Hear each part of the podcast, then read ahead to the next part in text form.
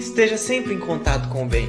No site e no aplicativo da Web Rádio Fraternidade, você encontra orações diárias, palestras e estudos que te sintonizarão com os ensinos do Cristo. Para acessá-los, basta entrar no site www.radiofraternidade.com.br ou baixar o aplicativo da Rádio Fraternidade. Neles, você pode ouvir a rádio em tempo real ou acessar o nosso acervo, Web Rádio Fraternidade, a emissora do bem na internet.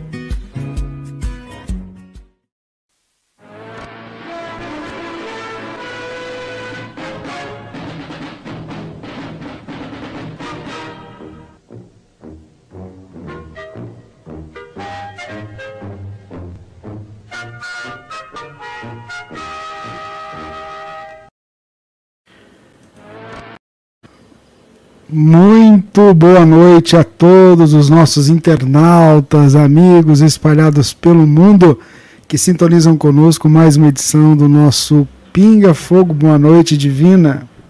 Boa noite, Rubens. Boa noite, queridos irmãos, amigos, ouvintes da Web Rádio Fraternidade. Que Jesus possa estar conosco, né? Em mais esse Pinga Fogo. E ele está chegando. Boa noite, querido Jorge Elahá. Boa, Boa noite, divina. Deixa eu tirar o eco. Agora pode falar. Boa noite, Rubens. Boa noite especial para todos os companheiros da Terra e do Universo ligados conosco no nosso programa da Web Rádio Fraternidade, a emissora do bem na internet, construindo um mundo melhor. E quero aproveitar para desejar um feliz aniversário para o Grupo Espírita Allan Kardec de Araruama, no Rio de Janeiro, que completou ontem seus 43 anos de existência. Parabéns para os companheiros da casa que estão a esse tempo todo, desde 78, na atividade espírita. Que bacana, né? Cada dia promovendo a mensagem desse consolador tão querido. O programa de hoje é o programa de número 60, 14 de junho de 2021. E a gente sempre começa o programa com uma prece. Então eu queria convidar todo mundo que está sintonizado conosco para que a gente possa elevar o nosso pensamento ao alto, agradecendo a Deus a dádiva da vida e a Jesus a oportunidade de nos encontrarmos aqui hoje para esse singelo trabalho. Essa tarefa que busca nos ajudar a entender a mensagem consoladora e a mensagem de amor de Jesus.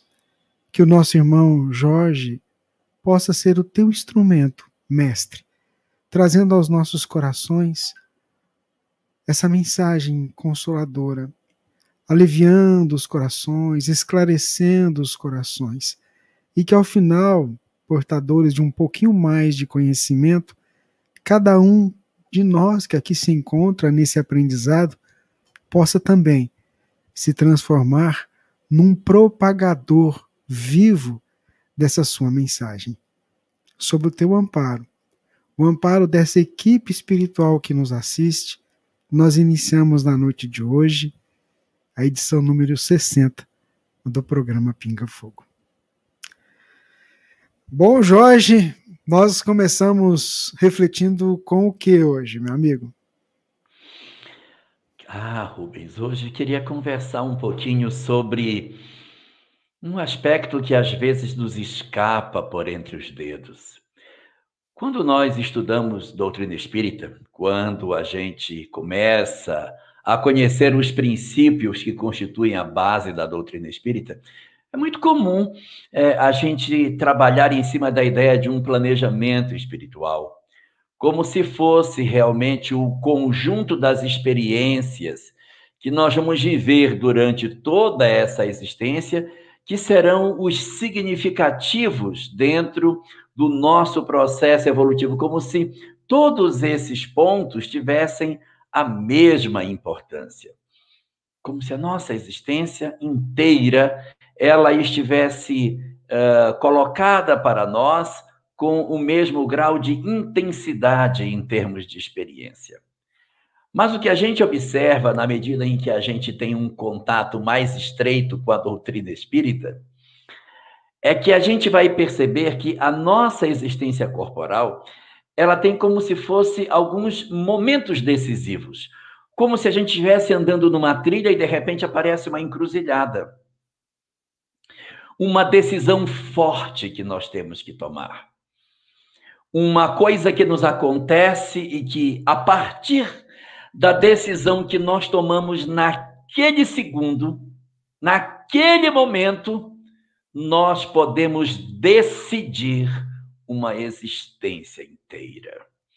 Às vezes, uma existência de 60, 70, 80 anos, ela foi decidida em um segundo.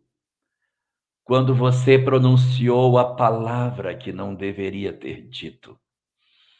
Quando você não concedeu o perdão que deveria ter concedido quando nós, por algum motivo, fazemos um movimento na direção do outro ou de nós mesmos, em que, na verdade, nós praticamente definimos a nossa história nesse momento.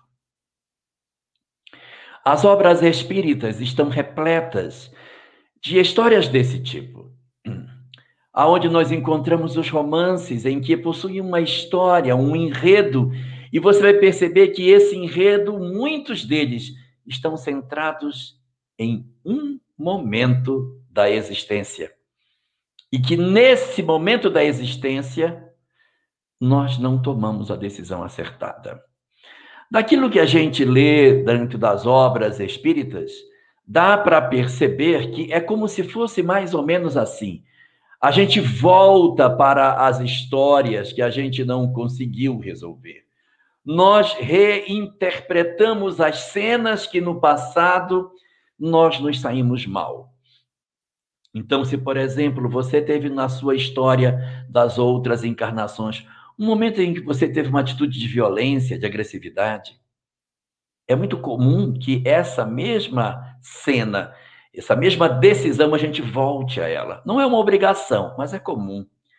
Para que você dê a solução correta da segunda ou da terceira, quarta, quinta vez que você tenha que lidar com essa situação. Mas movido por um sentimento infeliz chamado impulsividade, nós nos projetamos a uma série de dores desnecessárias porque nós não soubemos calar na hora certa, porque nós não soubemos conceder o perdão no momento exato.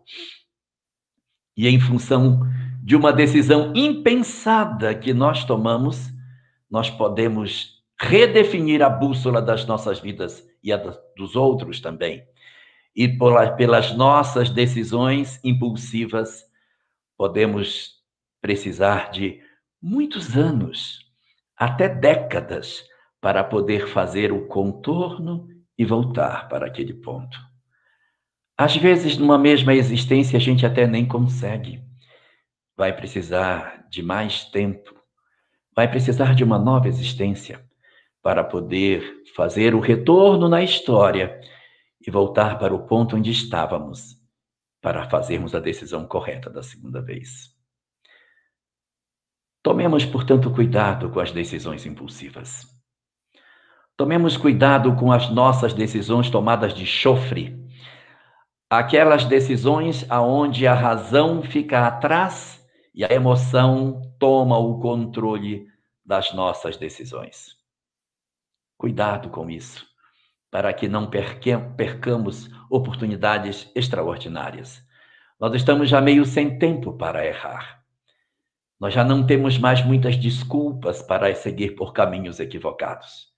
Então aproveitemos as oportunidades que Deus nos concede e mantenhamos vigilância sobre os nossos atos.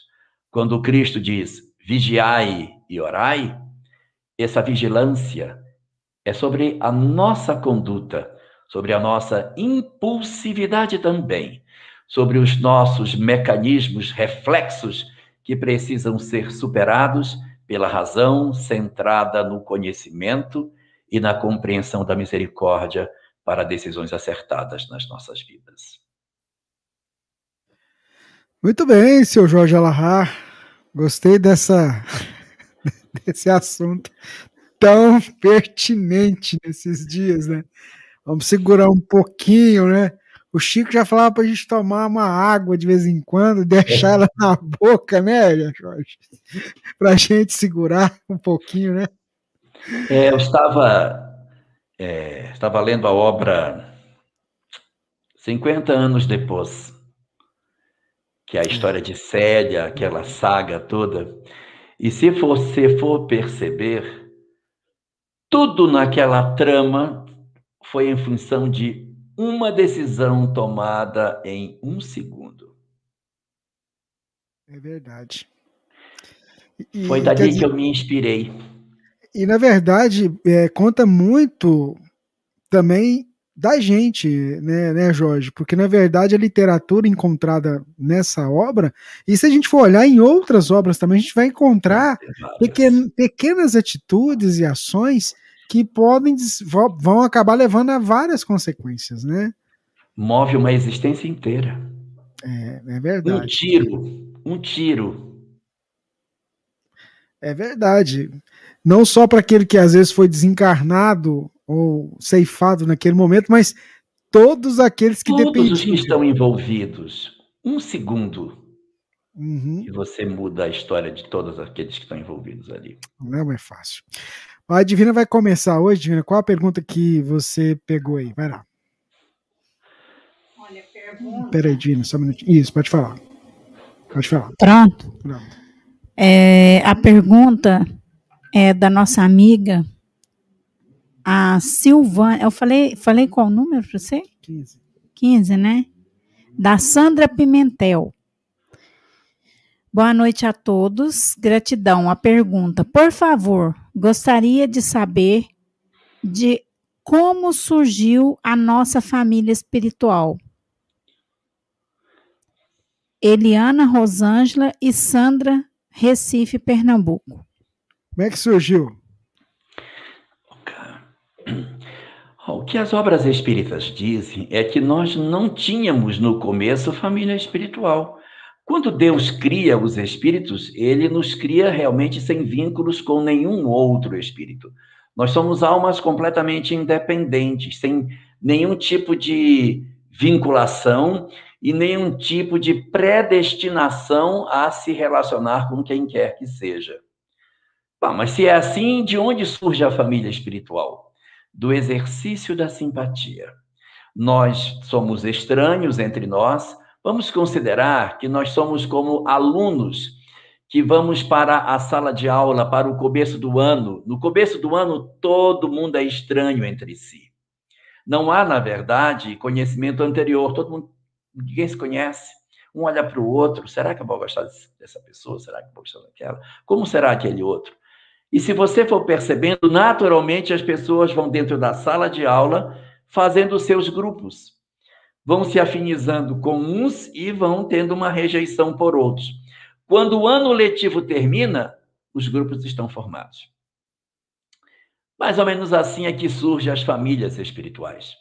A gente encarna sem conhecer ninguém, convive com um grupo de espíritos e desenvolve simpatia por uns, antipatia por outros, e nesse mecanismo de simpatia e antipatia, nós vamos como que selecionando as nossas afinidades. Quando nós desencarnamos, aqueles que foram nossos afins continuam vinculados a nós pelos laços do afeto.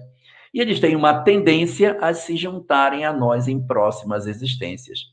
Quanto mais esse exercício de reencontro acontece, mais o laço se estreita. E no curso dos séculos e dos milênios, nós consolidamos as afinidades com determinados espíritos que nós elegemos, nós elegemos para serem componentes da nossa família espiritual que vai crescendo a cada encarnação. E se nós pensarmos que ela cresce a cada encarnação, à medida que a gente for evoluindo, nós vamos distendendo esse amor por um grupo maior de pessoas até atingirmos a condição do amor universal. Então é assim que as nossas famílias surgem, crescem, se desenvolvem, até nós alcançarmos uma evolução em que a nossa família está tão distendida que nós já encontramos amor de irmão em todos os lugares por onde passamos. Que bacana, esse é o nosso Pinga Fogo, edição número 60, 14 de junho de 2021. A Terezinha está nos acompanhando, Jorge, e ela tem uma dúvida. É, ela queria saber é, se uma pessoa, por exemplo, que toma uma medicação para do, dormir, como é que o espírito fica? Ele tem condições para trabalhos? É, pode ajudar nesse desprendimento do sono, mesmo, mesmo tomando uma medicação para dormir? A tendência é o contrário, ou seja, quando você tem o sono sem a medicação, existe mais facilidade para que você se desprenda, porque você está dentro da condição natural do desprendimento. Então, quando chega o momento que a pessoa adormece, afrouxam-se os laços e o espírito então se desprende do corpo e consegue, com muito mais facilidade, viver uma vida é, espiritual durante o momento que estamos dormindo.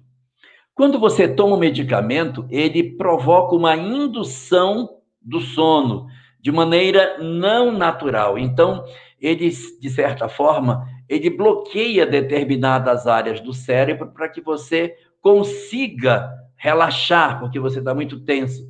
E ao fazer esse bloqueio, a tendência é que o medicamento dificulte o desprendimento do espírito ou até mesmo a sua lucidez, caso ele esteja desdobrado. Mas isso não quer dizer que todo mundo que dorme de maneira natural está mais lúcido, porque tem muita gente que dorme de maneira natural, mas é, não alcança a lucidez durante o sono, como nós temos o reverso da medalha.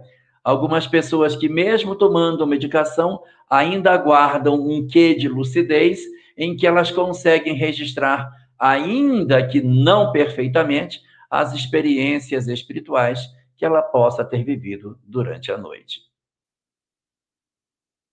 Muito bem, esse é o nosso Pinga Fogo. Eu abri o programa e esqueci de fazer uma saudação para os nossos, os nossos amigos que retransmitem a nossa, o nosso programa. Então vai o nosso carinho, o pessoal da FEB TV, que está acompanhando a gente, a Rede Amigo Espírita, TV7, pessoal que está com a gente na Web Rádio Amigo Espiritual, pessoal da, do Espiritismo.net, pessoal do, da Web Rádio Portal da Luz, da TV Secal e da Ediluz, o nosso carinho, a nossa gratidão a vocês que estão com a gente retransmitindo o nosso Pinga Fogo.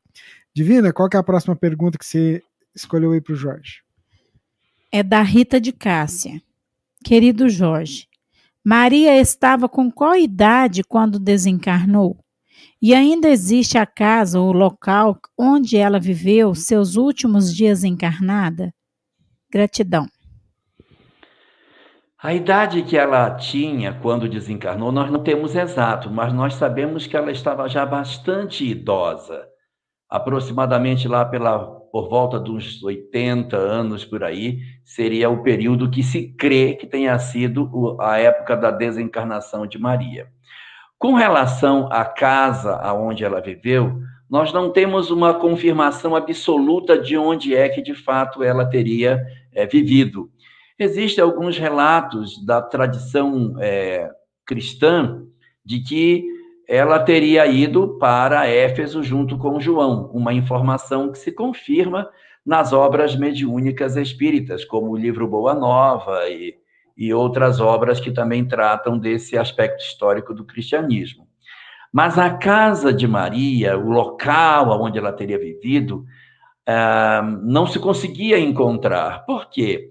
Porque havia uma, uma descrição que falava que esta casa era em Éfeso, e havia algumas informações sobre como ela era, mas ninguém conseguia achar. E diz a história, conta, diz a tradição católica, que no século XIX houve uma moça católica que ela tinha uma sensibilidade muito grande. Na literatura espírita chamaríamos de médium. E ela, como médium, ela dizia: Eu vejo a casa onde Maria viveu. E ela começou a descrever, dizendo que o problema era que as pessoas procuravam a casa de Maria em Éfeso, mas ela não vivia em Éfeso, ela vivia nas cercanias de Éfeso, num local retirado, numa ponta de terra virada para o mar Egeu, e que ela conseguia dali ver o mar então era uma casa, aí ela descreve, a casa era uma casa de pedra assim, assim, assim. Não fica dentro da cidade, fica do lado de fora. Se procurarem vão achar. E aí então um padre no século XIX, mesmo século XX, não sei ao certo, ele começa de posse dessas informações desta moça a procurar isso que ela estava dizendo. Então ele marca a região e sai nas trilhas procurando. E ele acha uma casa. Ele acha uma casa que encaixa perfeitamente nas definições que essa moça falava sobre como seria, em que lugar ficaria. Ela é, ela é exatamente a descrição que foi feita e como as tradições antigas falavam. E quando nós pegamos o livro Boa Nova, no seu capítulo 30, que conta sobre o desencarne de Maria, diz assim: e aí, naquela noite, ela sai, fica do lado de fora da casa e ela senta debaixo de uma árvore para refletir. Aí fica assim, sentou? Como assim? Sai da casa, senta, árvore, banco? Como é esse negócio? Fica difícil imaginar que uma pessoa sai, aí tem uma árvore, senta no banco perto da árvore. Como é que ela sentou? Onde foi? E essa casa que é dita que é a casa de Maria, se você for perceber, a casa ela é bem simples e na frente dela tem uma árvore frondosa e uma uma mureta que serve de banco, que que de certa maneira contém a terra dessa dessa árvore. Então dá para a gente imaginar muito nitidamente o possível quadro de Maria saindo e sentando à noite naquele banco que fica na sombra daquela árvore na frente da casa dela. Então, nós não temos uma comprovação absoluta e cabal de que foi nesse lugar que ela viveu, mas tudo converge para que seja essa casa apontada como a casa de Maria e de João, em Éfeso, pela convergência de todas as possibilidades que ela tem de se encaixar nas previsões que se fazia sobre o assunto. Muito bem, seu Jorge, gostei. Vamos seguindo. Vamos seguindo aqui com o Pinga Fogo. Toma uma aguinha aí para você se hidratar. Eu sei que você foi lá buscar água. Isso. Tem uma pergunta muito interessante aqui, Jorge, que é uma dúvida. Deixa eu só pegar aqui, achei. A Eliana está acompanhando a gente e ela quer saber o seguinte: o que, que acontece quando doamos o corpo para estudo? O que, que vai acontecer? Tem um, alguma. Existiria, existiria alguma situação nessa relação quando a gente doa o corpo para um estudo né, anatômico e essa relação com o espírito? É a nossa irmã Eliana Cachova. É, a preocupação aí que Eliana apresenta. Eliana, é o nome dela? Isso, Eliana. Eliana. Essa preocupação que Eliana apresenta aí com relação a esse assunto se prende ao fato de que muitas vezes as pessoas pensam: olha, a gente fica muito ligado ao corpo físico, então, se você vai doar o corpo para um, um, um, uma faculdade de medicina, ou sei lá, de algum, algum grupo de saúde que vai estudar num laboratório as partes do corpo de alguém, isso vai indicar para nós que a pessoa vai sofrer durante o processo da da ação dos estudantes sobre o corpo. Então, é muito importante observar que os espíritos benfeitores, eles têm capacidade para desligar as pessoas que estão vinculadas a seus corpos, têm poder para isso. Basta que desligue os vínculos, basta que eles desfaçam essas amarrações e o espírito se liberta. Ué, mas se eles podem, por que não fazem? Porque é terapêutico. É importante para o espírito determinadas experiências para que ele reveja determinados conceitos. Então, é, é, muito comum, nas circunstâncias em que o espírito fica ligado ao corpo, que os espíritos é, que atuam no processo vejam e digam: deixa ele ficar um tempo, porque é importante que ele fique. para que ele perceba que o corpo não tem o valor que ele pensa que tem, que ele não acredite que o corpo é tão precioso como ele acha que é, que os títulos que ele possui sejam tão importantes. Então, eles permitem que alguns espíritos passem pela experiência eh, traumática da permanência junto ao corpo físico, para que aquilo lhes seja um processo terapêutico. Mas, caso haja necessidade de uma desvinculação por um propósito maior do que a, a, a questão terapêutica daquele momento, eles podem intervir. Eles intervêm.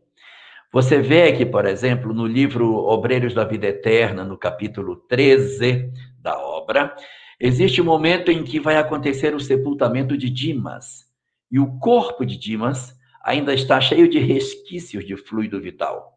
E os mentores no cemitério, vendo uma série de entidades interessadíssimas em sugar o restinho de fluido vital que sobrou no corpo de Dimas, eles vão e dissipam esse fluido vital. Ué, então por que não faz isso sempre? Porque depende das circunstâncias de mérito. Então, uma pessoa que de repente desencarnaria e que, em função dos, da, da sua condição espiritual, poderia necessitar uma permanência maior no corpo, em que os espíritos, dentro de um mecanismo de educação terapêutico, dizem: deixa de ficar um pouco de tempo, deixa de sentir isso, para que ele perceba que a vida material não é tudo, deixa de ficar. Então, ele está assistido dentro de um aparente quadro de desassistência. A forma de assistir é exatamente essa. Como a gente faz muitas vezes assim, olha, é, o, você tem um bebê, deixa ele descobrir, vamos, vamos ver como é que ele vai fazer, deixa ele fazer. Vamos ver qual é a, como é que é a criatividade que ele vai ter para poder pegar o que ele quer. Então, é, ele está aparentemente abandonado, mas o, os pais estão ali olhando a atitude do bebê para ver o que, que ele vai fazer. Mais ou menos assim. Então, se alguém vai desencarnar e tem um problema grave do ponto de vista moral que justifique uma permanência no corpo, e esse corpo vai ser doado para um propósito superior de aprendizado, então o que fazem os mentores? Eles então podem perfeitamente desligar o indivíduo e retirá-lo para que aquela experiência que ele poderia ter, ele não vai ter dessa. E aí ele segue para aprender isso em outros cenários, mas em virtude de um, de um interesse maior, de um bem maior, que seria o aprendizado para mais pessoas. Então, nesse momento, o processo terapêutico dele fica assustado por esse motivo. Mas é, é razoável a preocupação, considerando que muitos continuam vinculados ao corpo. Mas os mentores têm essa capacidade de desvincular quando assim lhes convier. Muito bem, é o nosso Pinga Fogo, edição número 60. E você acompanhando aqui com a gente pela Web Rádio Fraternidade. A Divina traz para a gente a próxima pergunta. É a pergunta muito interessante também. Vamos lá, Divina? A 23, né? Isso. É, quando vem assim interessante. Não, mas é de boa. Você vai saber responder. Você é muito prático. Quando você não sabe, falando, não sei. É, e assim que tem que ser, né, Jorge? Vou pesquisar. Semana que vem eu trago. Eu esqueço, você me lembra. Vai, Diana. O Carlos Roberto Andreoli. Andreolis. Jorge, a raça asiática é anterior aos exilados de capela? Seria, seriam eles também exilados de algum orbe anterior ou são autoqutones? Autóctones. Autóctos. É. Vamos lá. Vamos. Não, essa daí até que dá para dá tentar. Eu fiquei pensando, ai meu Deus. Vamos lá. É, na obra A Caminho da Luz, fala de quatro raças adâmicas, que seriam os, os árias, os hindus, é, os egípcios e os hebreus. Então seriam essas quatro raças adâmicas. Isso não quer dizer que só existiu encarnação dos espíritos migrados nesses quatro povos. Porque persas, fenícios, babilônios, caldeus, sumérios também tiveram grande expressão de genialidade. Então, esses espíritos eles se derramaram por diversos povos, mas houve uma concentração muito grande nesses quatro: egípcios, hindus, árias e hebreus. Tá, mas isso até agora não apareceu os, os, os, os chineses em lugar nenhum. É verdade, não apareceu os chineses.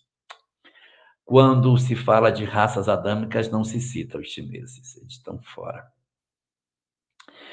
Mas a gente vai encontrar na Gênese uma informação preciosa, quando diz que as migrações para a formação da civilização não foi apenas uma, houve várias migrações, e que nós nos referimos de maneira muito objetiva à, à migração desses povos arianos, perdão, desses povos adâmicos, porque eles têm muita conexão com a história da civilização ocidental. Então, a gente acaba tendo uma, um certo olhar mais atencioso é, para essa específica atividade, que ela em si também não se deu num único momento. Houve diversas ondas migratórias. Lembrem que a gente vive falando dentro de doutrina espírita que alguns espíritos já migraram do planeta, é, esse pessoal já foi na frente, outros vão depois. Então é assim, não vai todo mundo junto, ah, vamos esperar para ir todo mundo junto. Não, alguns já vão na frente. Então, houve várias ondas migratórias dentro dos povos capelinos. Dentro da raça adâmica, foram várias é, ondas de espíritos que vieram para compor a história do planeta. Inclusive, Emmanuel chega a dizer que quando é, estava surgindo a raça humana, os primeiros começaram a chegar. Então, nem todo mundo chegou junto. Teve uma galerinha que já chegou quando o homem estava saindo da pré-história para a história, para iniciar a civilização. E outros vieram mais é, posteriormente para se instalar nas raças já estabelecidas, porque os primeiros que vieram uh, trabalharam até no aspecto genético da construção do aprimoramento da raça humana. Ainda não apareceram os chineses. Pois é. E é o mesmo livro, A Caminho da Luz, que diz que quando os capelinos aqui chegaram, eles já encontraram os, os chineses aqui. Então, eles são anteriores aos capelinos. E eles podem ter vindo de um outro lugar. Porque não existe só um local do universo para oferecer espíritos para a Terra eles podem ter vindo de um outro sistema solar, de um outro lugar, no momento até anterior a esse que a gente fala das, das raças adâmicas, porque é sabido de todos nós que é, a construção do apogeu da civilização chinesa ele se dá bem antes daquilo que se deu no Ocidente. Durante muitos e muitos séculos, o Império Chinês foi o império mais interessante em termos de tecnologia no planeta. Ah, até 1400 e pouquinho, nós ainda tínhamos uma expressão bastante significativa do, do poderio chinês. Até que assume o imperador, eles viajavam pelo mundo, conheceram a costa da África, levaram girafas para, para a China tinham tecnologia bastante avançada, mas é, houve um imperador que, quando assume, ele entende que o mundo lá fora não tinha nada a oferecer para a China e manda queimar toda a esquadra e, a partir dali, ele proíbe é, as navegações dos chineses e a China se fecha dentro de si própria. Mas elas, eles foram, portanto, respondendo à pergunta, uma civilização que não teria vindo junto com os capelinos, ela vem antes, porque quando chegaram aqui já encontraram os chineses colocados, e não teriam, portanto, a necessidade de terem vindo do mesmo sistema solar. Eles podem ter vindo de outro lugar, eles podem ter vindo de outro local do universo, mas que são espíritos na condição de provas e expiações também, que vieram experimentar no planeta Terra, mas acabaram construindo uma história meio afastada do Ocidente em função das características naturais que o povo possui. Muito bem, o nosso Pinga Fogo, edição número 60. Vamos seguindo aqui, Jorge. A Patrícia está acompanhando a gente ela quer saber o seguinte: Jorge, por que, que a minha prima protestante disse que eu sou ímpia? O que, que eu devo explicar a ela? Os ímpios é, é uma palavra por extensão, porque é, ímpio significa pessoa que não é pia, que não, que não tem a crença. O, o, o pio é aquela pessoa contrita que tem a, a condição de conexão com Deus. E como ela, na ideia dela, como protestante, entende que a prima contesta as verdades religiosas que a prima defende, então ela não é pia, ela é uma ímpia. Os ímpios são todos aqueles que descreem daquilo que os outros acreditam e, portanto, é, até debocham daquilo que as pessoas têm, são ímpios. E, por exemplo, é, você pode ter, de repente, a prima dizendo para ela assim: porque Jesus morreu na cruz para nos salvar. E a prima espírita diz: Acho que não necessariamente a morte na cruz, mas ele viveu para oferecer a nós a salvação e não a morte. Disse, não, ele morreu, a morte dele é que fez isso. O sangue de Jesus é que nos livrou do pecado. E a prima espírita pode dizer: não, eu acho que os ensinamentos de Jesus é que nos deram a condição de nós mesmos nos libertarmos das nossas imperfeições. Então, a forma diferente de enxergar aquilo que para a outra é uma verdade inamovível faz com que ela descreia na minha fé.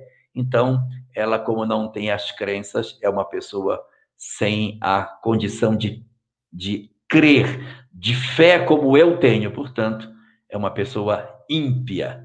E aí, no caso, o que dizer para a prima? Dizer para ela que o mais importante de tudo é viver o que Jesus dizia que a gente deveria viver. Essa é que é a essência. E o que Jesus recomendava não era o amor e o perdão, e se nós nos focarmos nesse objetivo, nós vamos perceber que isso é muito mais importante do que eu discutir se foi o sangue que lavou do pecado, se foi na cruz que ele nos salvou.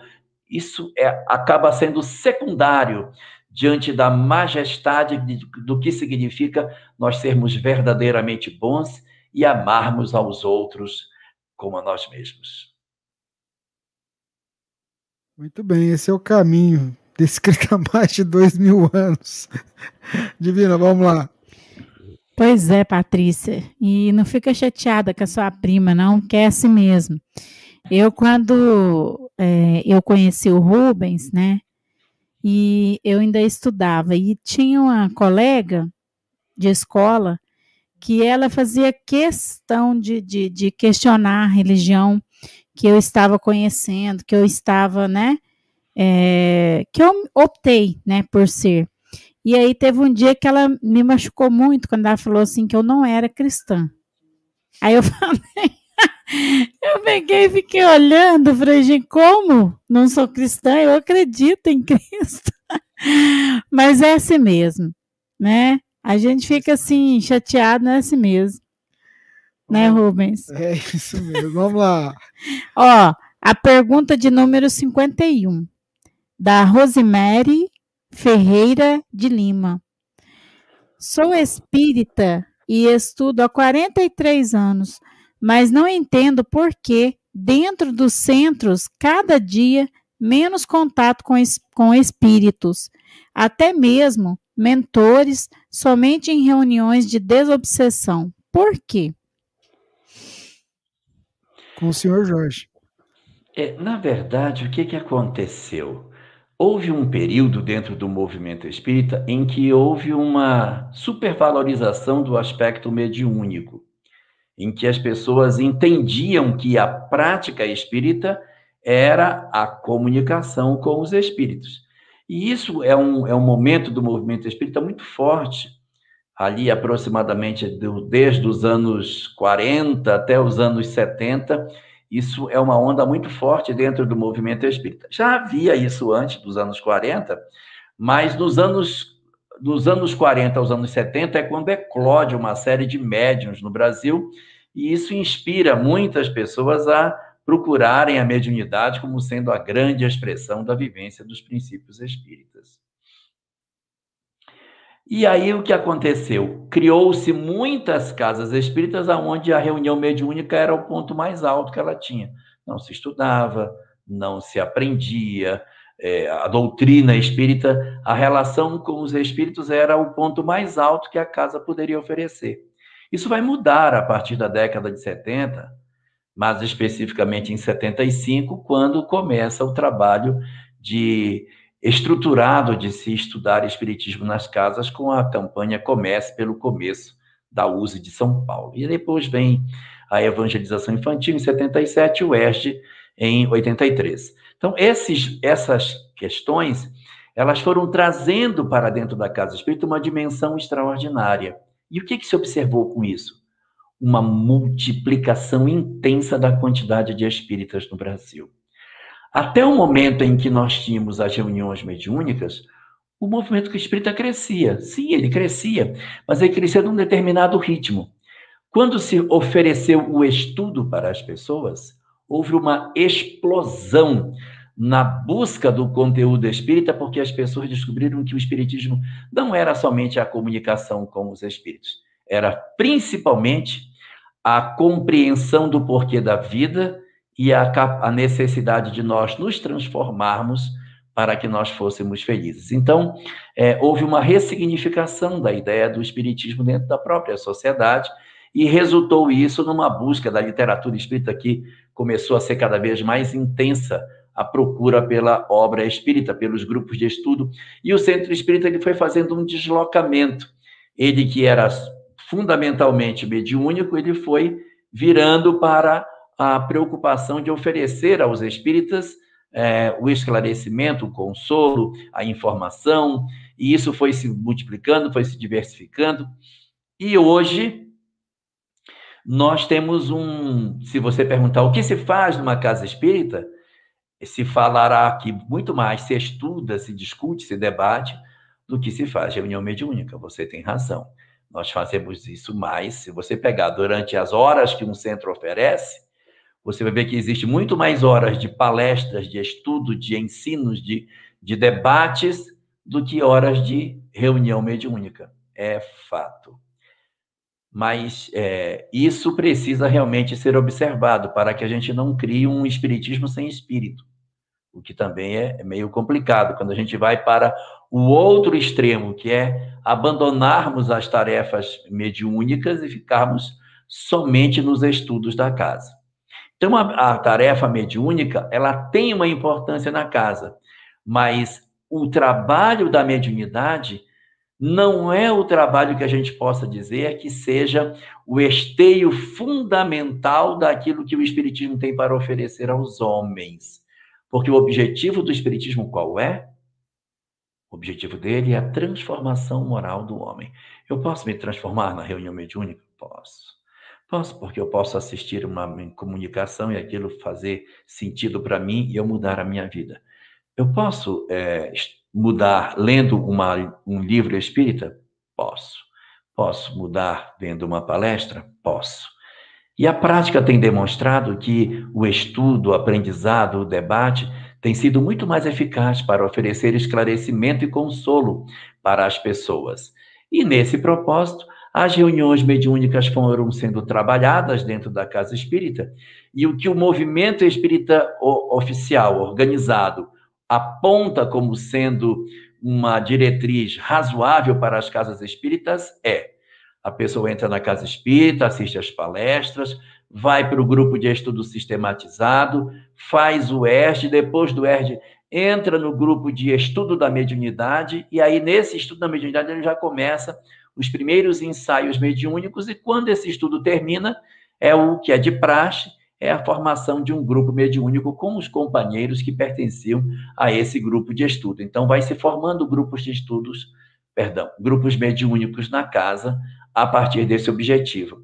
mas os grupos mediúnicos que as casas possuem, eles têm por objetivo o socorro ao desencarnado. O objetivo fundamental da reunião mediúnica hoje na casa é assistir o que desencarnou e que não sabe que está desencarnado.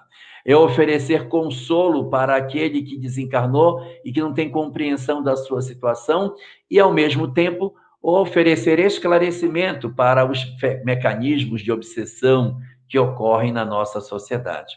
A comunicação com o mentor, realmente, ela é menos frequente na casa espírita.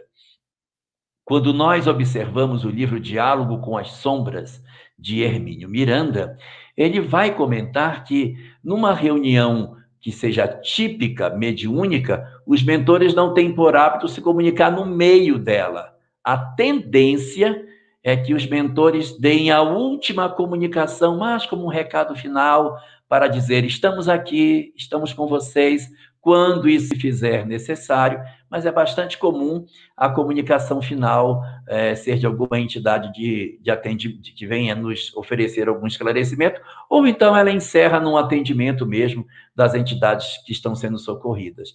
Nós temos como hábito promover as reuniões mediúnicas para atender aos outros, porque aquilo que os mentores podem nos dizer, nós encontramos nas obras, então nós não fazemos as mediúnicas para que os mentores venham trazer as informações do conteúdo espírita para nós.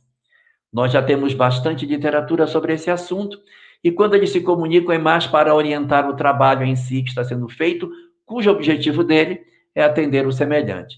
Então, no resumo de tudo isso, realmente, quando se percebeu o poder transformador do estudo, as reuniões mediúnicas acabaram não sendo tão frequentes e, ao mesmo tempo, os mentores passaram a se comunicar realmente dentro de uma certa proposta. Agora, quando não existia estudo nas casas espíritas, os centros espíritas abriam uma ou duas vezes por semana, ou seja, nós tínhamos apenas poucas reuniões e o resto da semana ficava fechado. Hoje, a gente continua tendo reunião mediúnica uma, duas vezes por semana, mas a casa está aberta nos outros dias para o trabalho de estudo e de esclarecimento. Então, acabou tendo uma certa, um certo ajuste nesse processo de redefinição do movimento espírita, mas é muito importante o que você falou. Espiritismo sem espíritos é bastante estranho, mas a gente tem que dar à mediunidade o atendimento exato que ela precisa ter,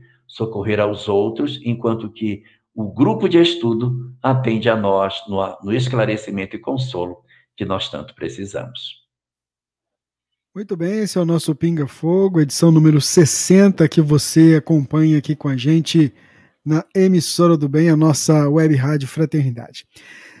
Tem uma ouvinte nossa, ela está acompanhando pela, pela rádio, ela e ela sempre acompanha a rádio, e ela tem algumas dúvidas, e ela encaminhou é, uma pergunta para você.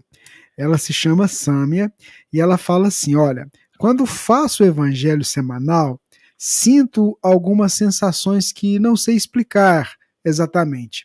Ela diz que teve mais contato com o Espiritismo desde março. Sinto calafrio quando começo a ler o Evangelho. Minha mão vai formigando, sinto como que se estivesse saindo algo no meio das minhas mãos. Além disso, sinto como minha mão é, mexer como se fosse um pequeno jato de vento soprando, soprando nela. E aí um detalhe interessante que ela coloca é que todas essas sensações são tranquilas, dão paz e concluem quando ela termina com a oração no final do evangelho. Ela queria tentar, tentar interpretar isso e saber lidar com essa sensação quando ela faz o evangelho no lar. O nome dela é Sâmia? Isso, Sâmia, né? Sâmia. Sâmia. Ó, Sâmia, é...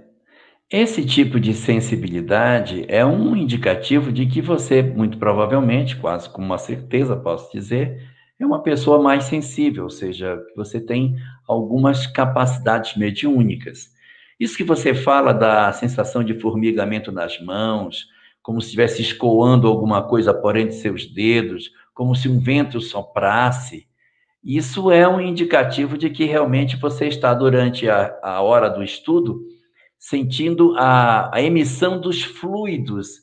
Isso a gente sente quando a gente vai dar o passe na casa espírita. Não são todos que sentem isso, mas uma boa parte dos que são médiums passistas sentem nas mãos uma, uma sensação estranha de formigamento, de às vezes as mãos ficam grandes, é, sente que algo está escoando das mãos. Outros são menos sensíveis, não sentem nada, mas uma boa parte tem uma sensibilidade daquilo que pode estar escoando por entre seus dedos. E quando você reforça que isso possa ser mediúnico, dizendo que quando o estudo para, essas sensações desaparecem, aí fica bastante é, evidenciado que realmente o fenômeno está conectado com o estudo que você faz. Então, é bem provável que você seja, na verdade, médium. Isso não é nenhuma coisa uh, terrível, não é nenhuma revelação extraordinária, é apenas o fato de que você tem uma sensibilidade a mais. O que fazer com isso?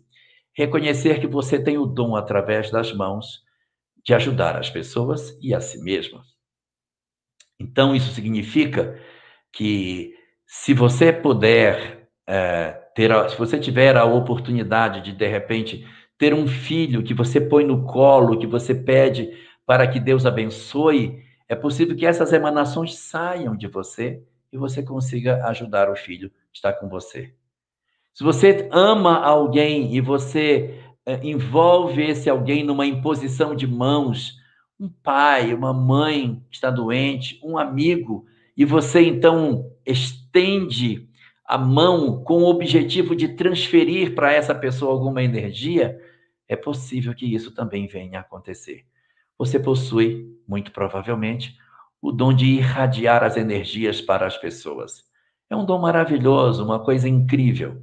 Então você precisa cuidar de si para poder emanar sempre coisas boas de você na direção das pessoas, porque as energias saem de nós na direção dos outros. Se eu não estou bem, se eu estou perturbado, é, deprimido, as minhas energias elas podem também é, fazer mal às pessoas. Eu vou lhe dar uma dica.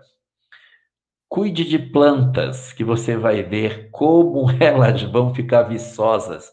Converse com elas, toque nas folhas com carinho e verifique o quanto de energia sai e como as plantas ficam viçosas a partir das energias que podem sair de você, fazendo vida em redor dos seus passos.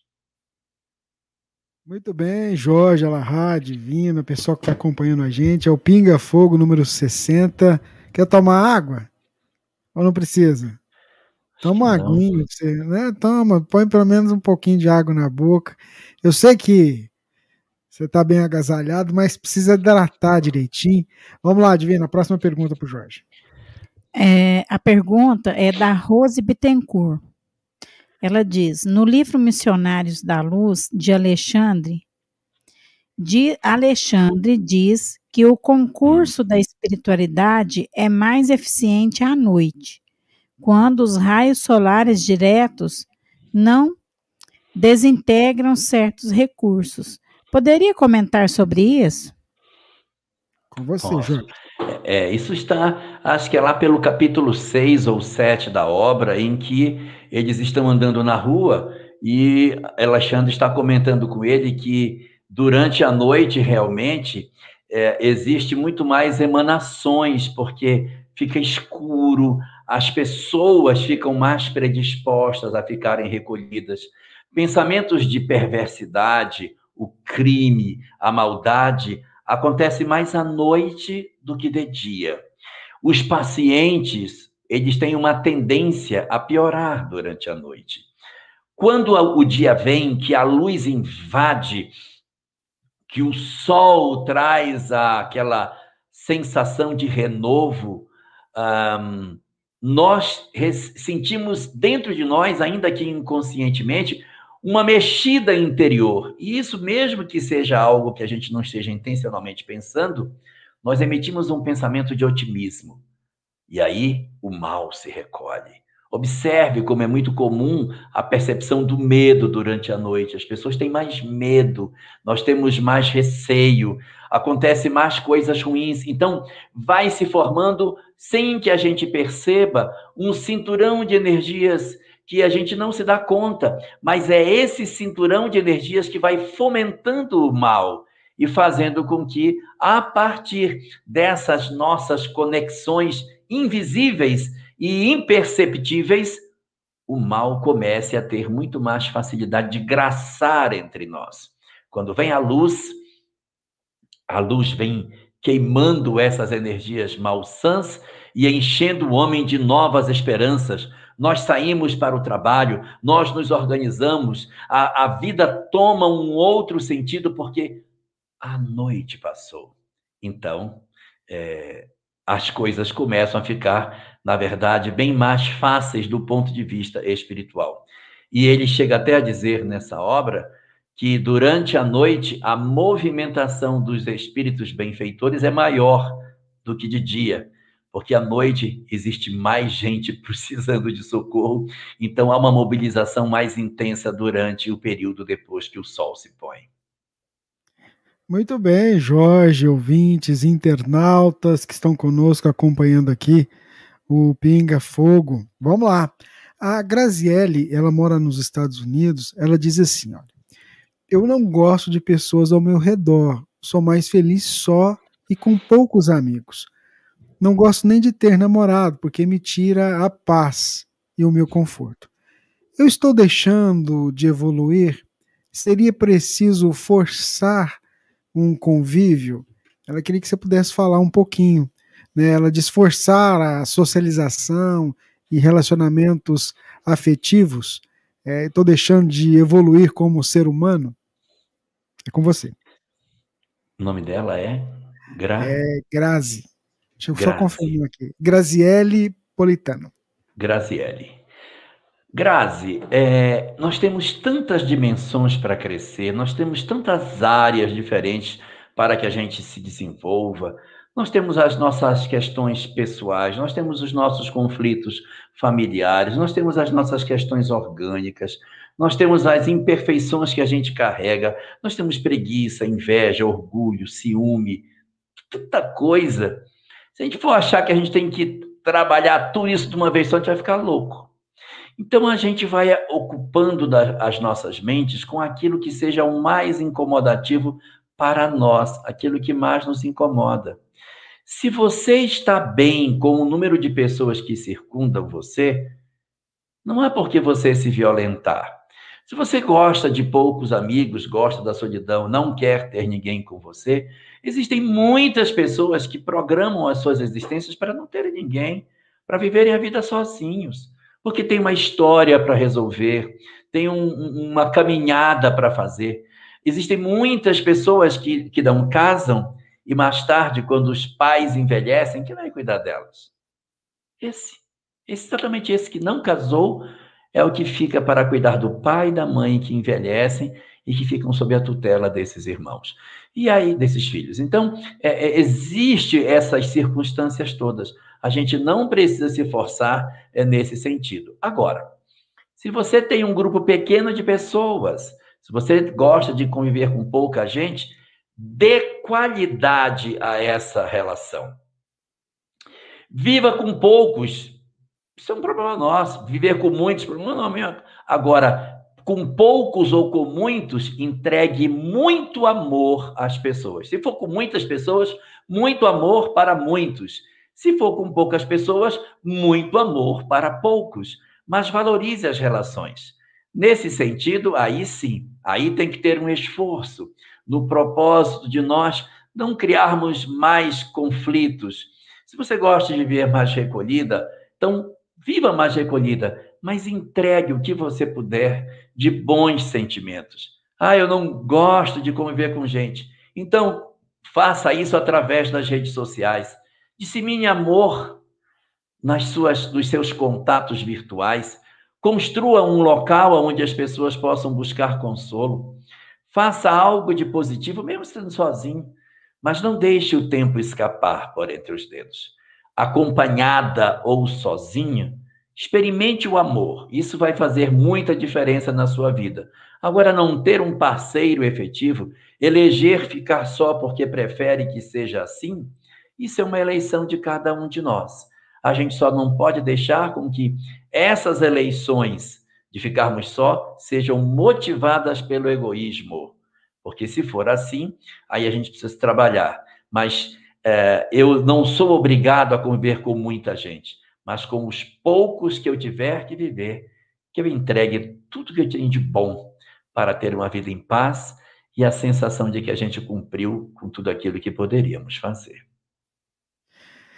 Muito bem, Elahá. Nosso carinho a todo mundo que está acompanhando a gente, espalhado pelo mundo, não só aqui pelas, pelas emissoras que nos ajudam a retransmitir, o pessoal que está em áudio acompanhando também, ao mesmo tempo, essa transmissão que a gente está gerando também aqui para a Rádio Fraternidade. Divina, a próxima pergunta. A próxima pergunta é da Cristina Amaral. Ela diz o seguinte: muitos interpretam obreiros da última hora como sendo nós, os espíritas. Creio ser todos aqueles que trabalham no amor e no evangelho do Cristo. Você concorda? É, na verdade, não precisa nem ser religioso, não precisa nem ser uma atividade religiosa. Mas todos aqueles que é, se sentiram rejeitados pelo mundo, porque os trabalhadores da última hora são aqueles que o mundo rejeitou. Ninguém os quis. Quando o, o dono da vinha chega às 17 horas e encontra esses companheiros sentados na praça, eles não foram embora para casa. Porque se eles tivessem dinheiro, eles não tinham ficado. Uma pessoa fica até às 17 horas esperando que alguém venha pagar uma migalha da diária, é porque precisa muito. E aí, quando o dono da vinha pergunta: Por que ninguém vos contratou? Não, por que estáis aqui o dia todo? E eles respondem: Porque ninguém nos contratou. Ninguém me quis. Ninguém os quis. Eles foram considerados como que inservíveis. São aquelas pessoas que a gente às vezes assim, isso aí não tem valor nenhum. É, eu vou dar um exemplo de o que, que seria um trabalhador de última hora. Às vezes nós temos pessoas na nossa sociedade que são tidas por nós como pessoas erradas, equivocadas, pessoas que não têm nada para oferecer. E quando por algum motivo alguém passa necessidade, são exatamente essas pessoas que a gente considerou que eram as mais inservíveis, as que são mais prestativas, são as que juntam, que levam, que cuidam, que têm mais amor para dar. Interessante que os outros que estão cheios de si, os trabalhadores da primeira hora, eles não se, não se envolvem nisso. Mas os trabalhadores da última hora, ou seja, aqueles que ninguém quis, são os primeiros a se apresentar para socorrer os que padecem. E aí você vai ver que a paga para eles é igual a paga dos primeiros, por quê? Porque eles têm valor demais, só que eles não sabem que têm. Eles pensam que não têm, mas no fundo são pessoas extremamente importantes na sociedade. Eles foram contratados na, dez, na décima primeira hora. O que fizeram durante o dia todo em que estiveram na praça? Em que um esteve com o outro, conversando, ajudando. Isso também é trabalho. Então, na, na vinha do Senhor, mesmo quando eu não estou diretamente ali no processo formal do contrato, eu estou fazendo alguma coisa porque toda ocupação útil é trabalho. Então, eles recebem a paga porque os que são misericordiosos, como são os da, da última hora, eles estão o tempo todo exercendo o seu processo de amor, que é isso que o dono da vinha quer pagar. E são aquela, aquelas pessoas que aparentemente a gente acha que não tem nenhum nada, mas são pessoas incríveis. E isso não precisa ser no ambiente religioso, muito menos no ambiente espírita. Trabalhadores da última hora são todos os que se diminuem achando que não valem nada mas o Senhor da vinha vem e diz: Todos os meus trabalhadores valem a mesma coisa, porque todo mundo, os mais fortes e os mais fracos, todos valem um denário. É fantástico isso, né, Su? Nossa, eu fico arrepiado quando eu ouço isso. É isso mesmo, sabe? A gente. Importante, gente, é servir sempre. Vamos lá, Divina, a próxima pergunta. A próxima pergunta é da Josilene. Josilene. Ela é professora de matemática. Respeitosamente. Minha colega. Minha colega. Seu colega, né? Respeitosamente, nossos irmãos homossexuais planejam vir nesta condição ou nascemos homossexual devido a essas escolhas sexuais que fizeram em passagens anteriores? Existem basicamente duas grandes causas para a questão da homossexualidade. Existem as causas atuais e existem as causas anteriores. Existem algumas circunstâncias de pessoas que têm experiências homoafetivas que elas não têm necessariamente relação com o passado. São circunstâncias do hoje, histórias que surgiram no hoje e que podem produzir com que as pessoas possuam relacionamentos homoafetivos nessa existência. Então, não é obrigatório que necessariamente haja algo do passado no presente. Tem muita gente que está vivendo experiências homoafetivas nesta existência, mas não teve experiências assim nas encarnações anteriores. E existe um segundo grupo, que é formado por aqueles que vivem experiências homoafetivas exatamente pelo fato de já trazerem determinadas experiências do passado que desembocam no presente. O que o Espiritismo nos fala é que muito mais importante do que a questão da homoafetividade é a questão da promiscuidade. É isso que, na verdade, é cuida, é, a gente tem que cuidar de maneira mais efetiva. Por que motivo? Porque às vezes a gente fica numa condição de heterossexualidade achando que as pessoas que estão na condição de homossexualidade, elas estão numa condição de pecado com relação ao mundo espiritual e esquecem que esses companheiros, mesmo na condição de, homo, de heterossexualidade, que se acham de maneira é, como se eles fossem os corretos, eles estão ferindo as pessoas muito mais na medida em que eles é, machucam as pessoas que estão em seu redor, possuem vários relacionamentos afetivos concomitantes, ferem as pessoas. Então, eles se acham os certos, e isso é muito preocupante. Porque quando você vive uma experiência homoafetiva, escolhe alguém, elege alguém para ser o seu parceiro para a vida, e você não está machucando a ninguém, é uma história minha com um outro, ou de uma mulher com outra mulher, de alguém com outro alguém que assim elegeu e vive em regime de de cumplicidade e de afinidade, por que motivo nós teríamos que estar com uma fita métrica medindo o comportamento que as pessoas possuem? E com relação à programação espiritual, raros são aqueles de nós que cumprimos a programação. Nós, nós chegamos à Terra para fazer só o bem, para nos relacionarmos de maneira correta com as pessoas, de não sermos orgulhosos, de não sermos perversos, maus, não sermos cruéis, de amarmos ao próximo como a nós mesmos. Esse é o propósito. E a gente tem tantos escorregões. Então, a gente, de repente, tomar uma decisão de ter uma vida que a sociedade, de certa maneira, olha de forma uh, enviesada, não significa dizer que a pessoa está numa condição espiritual pior do que o outro, porque nós todos temos é, escorregões. E às vezes o companheiro que está vivendo uma experiência afetiva, ele está muito melhor espiritualmente do que o outro. Que está vivendo uma experiência heterossexual, mas que é corrupto, que é perverso, ele é um, um déspota dentro de casa, se relaciona pessimamente no trabalho, é um péssimo cidadão e ele, de repente, porque ele acha que na conduta sexual ele tem aquilo que a maioria das pessoas considera como sendo o esperado, ele está numa condição espiritual melhor. Não. Nós temos que medir as pessoas pela intensidade do amor que temos. E Deus cuidará do resto nas nossas vidas, desde que a gente procure respeitar os outros e cuidarmos dos sentimentos que nós temos sem ferir a ninguém.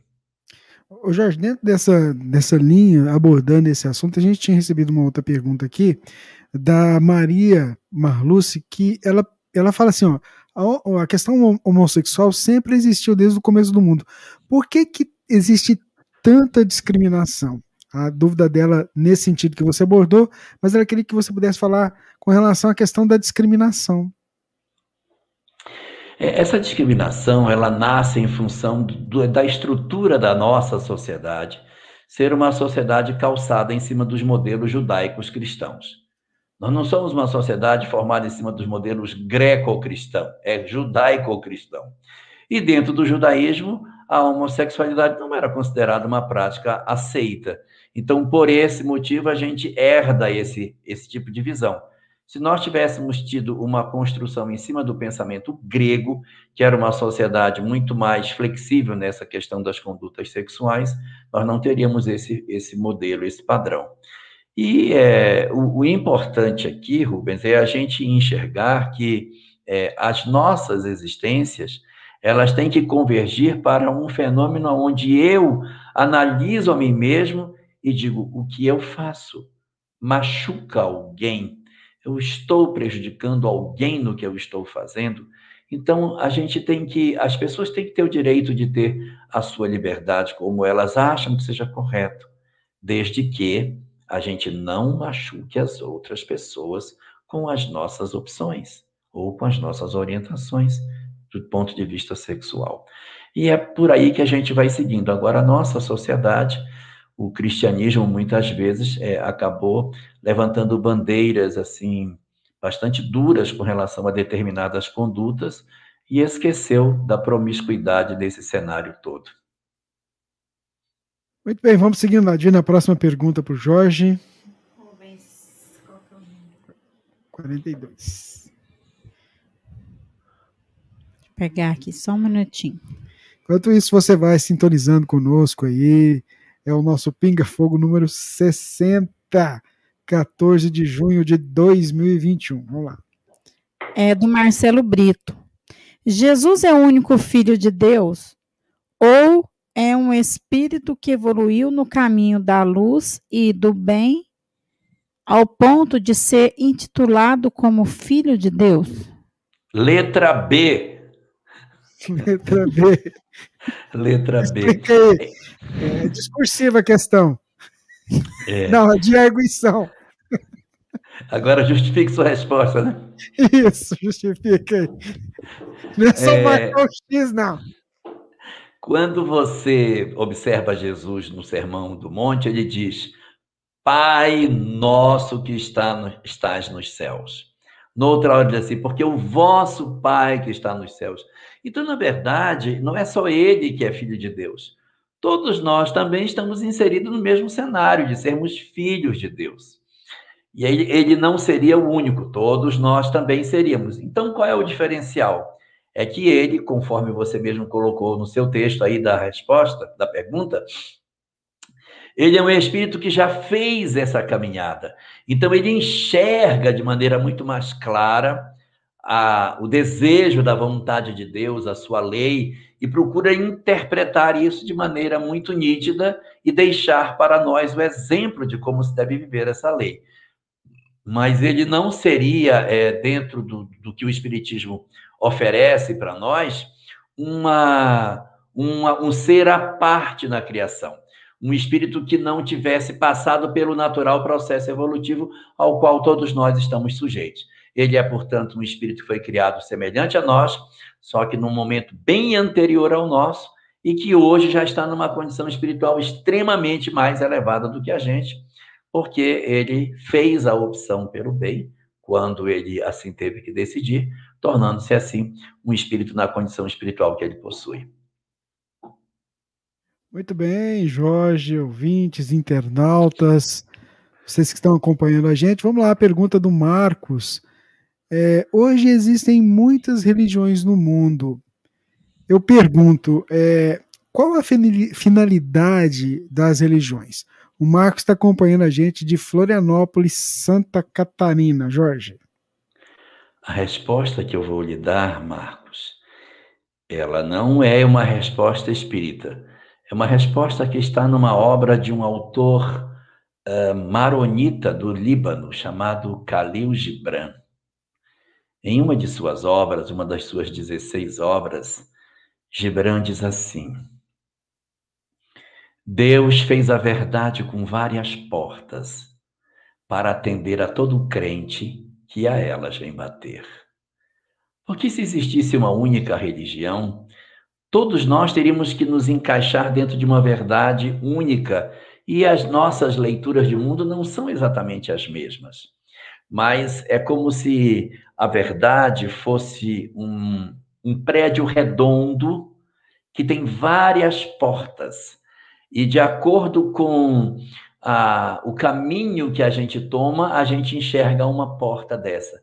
Quando a gente bate nessa porta, essa porta abre, porque a verdade tem várias portas. Deus fez a verdade com várias portas para atender a todo crente que a elas vem bater. Quando você entra nessa casa, que você é, passa por essa porta, você tem uma surpresa. Esta casa, aonde tem várias portas, ela não tem telhado. Só tem porta e o telhado é nenhum. Sabe por quê? Porque pela porta que você entrar, quando você olha para cima, todo mundo vê o mesmo céu. Porque na essência, todas as religiões convergem na sua essência para a mesma verdade. Enquanto a gente está vendo diferença entre elas, é porque nós estamos na casca da religião. Quanto mais você vai para o âmago que essas doutrinas possuem, mais elas ficam parecidas. Então, a razão pela qual existem várias doutrinas é porque nós temos vários tipos de personalidade.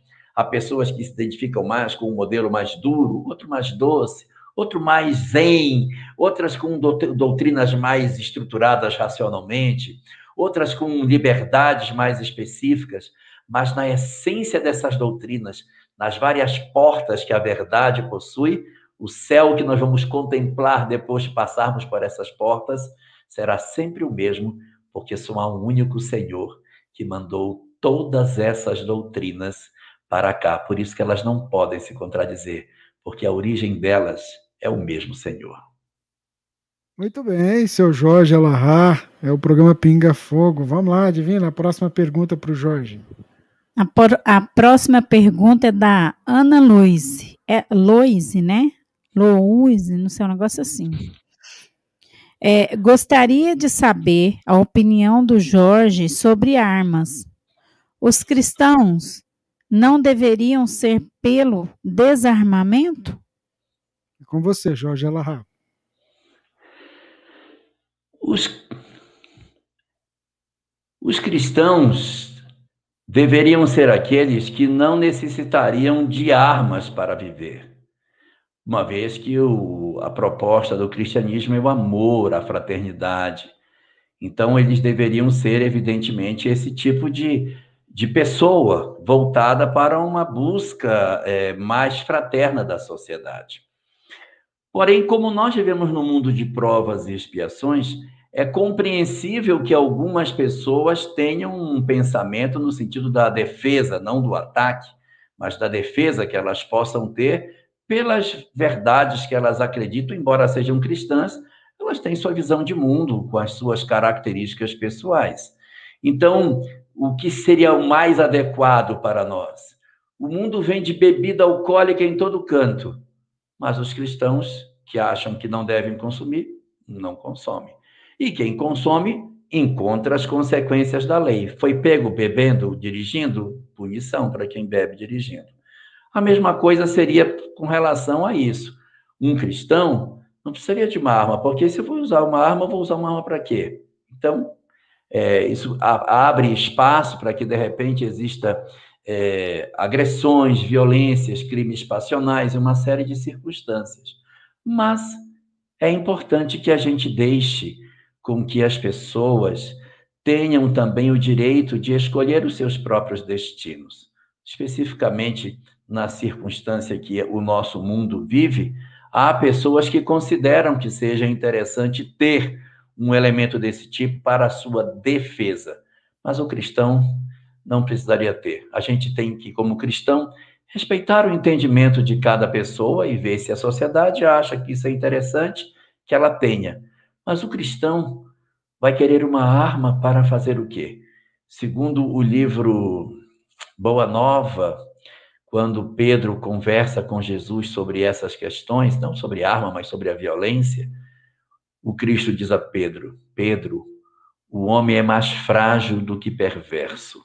E num outro momento nessa mesma mensagem, ele diz: é muito melhor ser a vítima do que o algoz.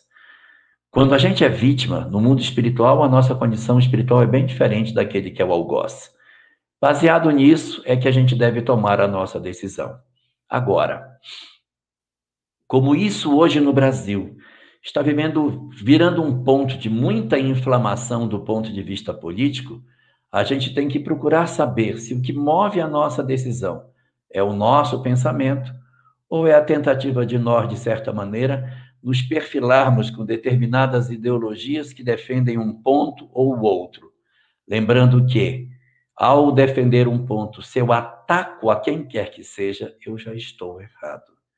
Não existe na visão do espírita nenhuma e do cristão nenhum motivo para ataque. Então, da mesma maneira que a gente não deve usar a arma física, nós também não devemos usar as armas que são as redes sociais para atacar a reputação das pessoas, agredir as pessoas com a arma da língua, com o teclado, com as redes sociais, porque isso também são formas de agressão que a gente exerce na sociedade. Se é para nós nos desarmarmos, desarmemos principalmente os nossos corações, porque mesmo sem ter uma arma física, nós estamos nos violentando de maneira muito grave nos últimos tempos no Brasil. Muito bem, vamos seguindo aqui a pergunta agora da Silvana. Por que, que a maioria das psicografias das obras complementares, principalmente de Joana de Ângeles, possuem um linguajar tão prolixo, de muito difícil entendimento? Isso me desestimula a ler tais obras, pois eu não consigo entender a maioria delas. A pergunta feita pela Silvana. Boa noite, Silvana.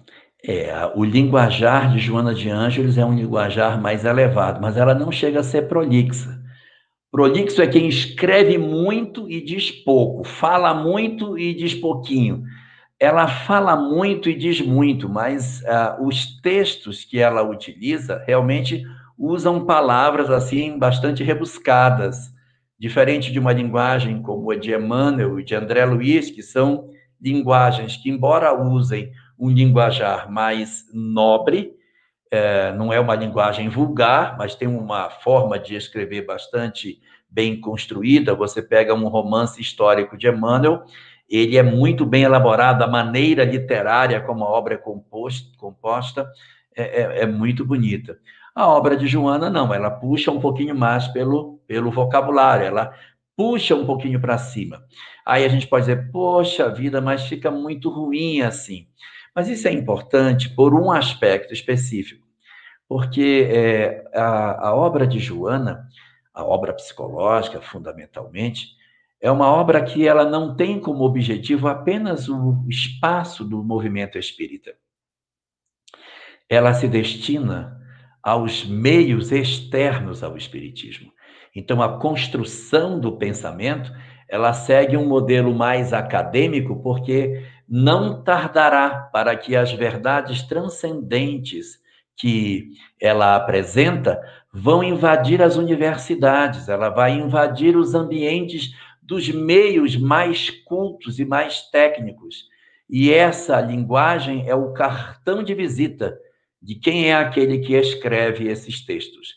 Porque é, a obra de Joana ela vem para trazer uma revolução pela conexão efetiva entre o pensamento espírita e as verdades acadêmicas dos vários psicólogos que é, foram tão significativos na história da humanidade. Aí ela acaba tendo esse linguajar um pouquinho mais puxado, porque é para um público que não é somente nosso, e nós, como é que nós ficamos em cima disso? Pois é, nós temos não só Joana, nós temos Emmanuel, temos André Luiz, e as obras de Joana ainda que tenham essas frases mais rebuscadas que a gente pode, pode encontrar, na medida que você vai lendo o primeiro, o segundo, o terceiro, esse vocabulário que ela utiliza, ele vai sendo usado nas obras posteriores. Quando você pega o primeiro, o segundo, o terceiro livro, você ainda encontra uma série de palavras estranhas. Depois você se acostuma. E quando você completa a série dos 16 livros, você vai estar bem ambientado com o linguajar que ela tem e vai perceber que, de repente, ele nem é assim tão exagerado como às vezes a gente pensa que ele poderia ser. Muito bem, Jorge, ouvintes, internautas, ligadinhos aqui na emissora do bem, acompanhando a transmissão também pelos nossos parceiros aí, espalhado pelo mundo com a gente aqui nessa edição número 60 do Pinga Fogo, 14 de junho de 2021. Vamos lá, Divina, qual é a próxima pergunta? É da Magali Canuto. Qual é a explicação doutrinária para uma pessoa que está em coma há 14 anos? Como funciona no mundo espiritual essa situação? Com você, Jorge. Essa pergunta, eu acho que ela já foi até trabalhada, já sobre, sobre o coma. Mas vamos lá. É, a questão do coma, ela é um fenômeno que, para o espiritismo, não determina a partida do espírito. O coma é como se fosse, na verdade, uma circunstância em que os laços não foram rompidos, o espírito está vinculado ao corpo e, portanto, se mantém a vida orgânica. A grande pergunta é por que um espírito precisa ficar tanto tempo ligado do corpo? Essas circunstâncias variam de acordo com cada caso. Vamos encontrar pessoas que precisam passar por esse período mais longo para uma adaptação ao mundo espiritual, porque uma mudança brusca poderia ser muito traumática para o indivíduo. Então, é durante esse período de aparente adormecimento, mas que a alma está ativa, que ele entra em contato com os espíritos, que ele reencontra pai, reencontra mãe, faz o exercício de revisão de seus conceitos, aprende a se desapegar das coisas físicas, refaz conceitos e facilita o processo de desprendimento. De outras vezes, não é exatamente esse o motivo, mas é para que ele possa passar por reflexões em que ele mude o ponto de vista dele em relação aos outros, de perdão, de renúncia, de redefinição daquilo que ele acreditava sobre os indivíduos. Então ele está ali aparentemente dormindo o corpo, mas o espírito está em atividade, podendo, portanto, nesse período de 14 anos, estar fazendo exercícios de mudança interior, dentro das suas condições espirituais. Quer dizer, o corpo dorme, mas o espírito ativo pode estar exercendo grandes mudanças nesse período.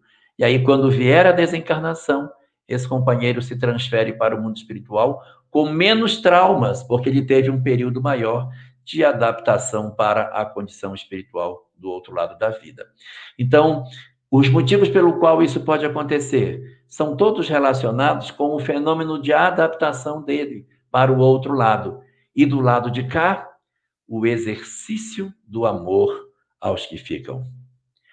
Para saber o quanto amamos, para saber se nosso amor tem limites ou não, para que a gente perceba se nós verdadeiramente temos um sentimento de afeto por aquele que está doente, ou se a gente diz, oh meu Deus, leve logo, acabar logo com isso, ou se a gente fica penalizado na expectativa de que ele volte. E o que é mais curioso é que tem vezes que volta, depois de muitos anos do coma, alguns companheiros despertam e voltam para a vida física.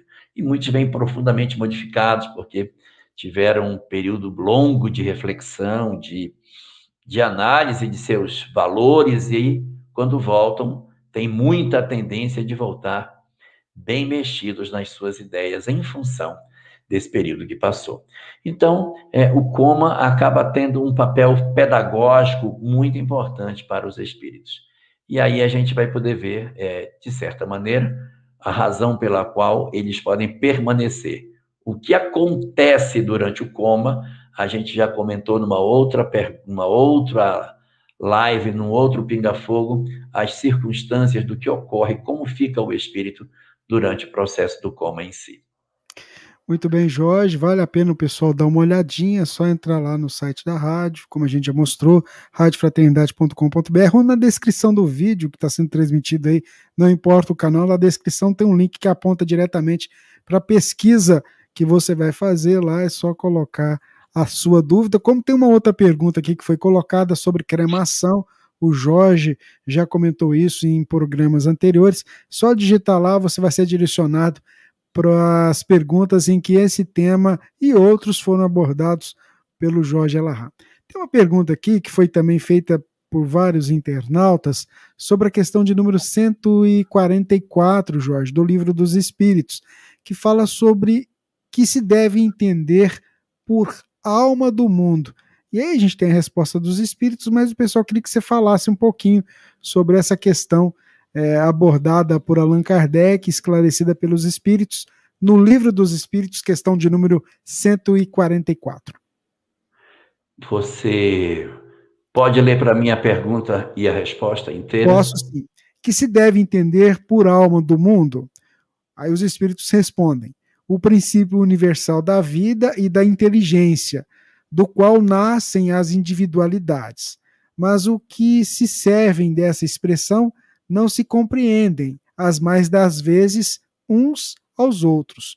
O termo alma é tão elástico que cada um interpreta ao sabor de suas fantasias. Também à terra atribuíram uma alma.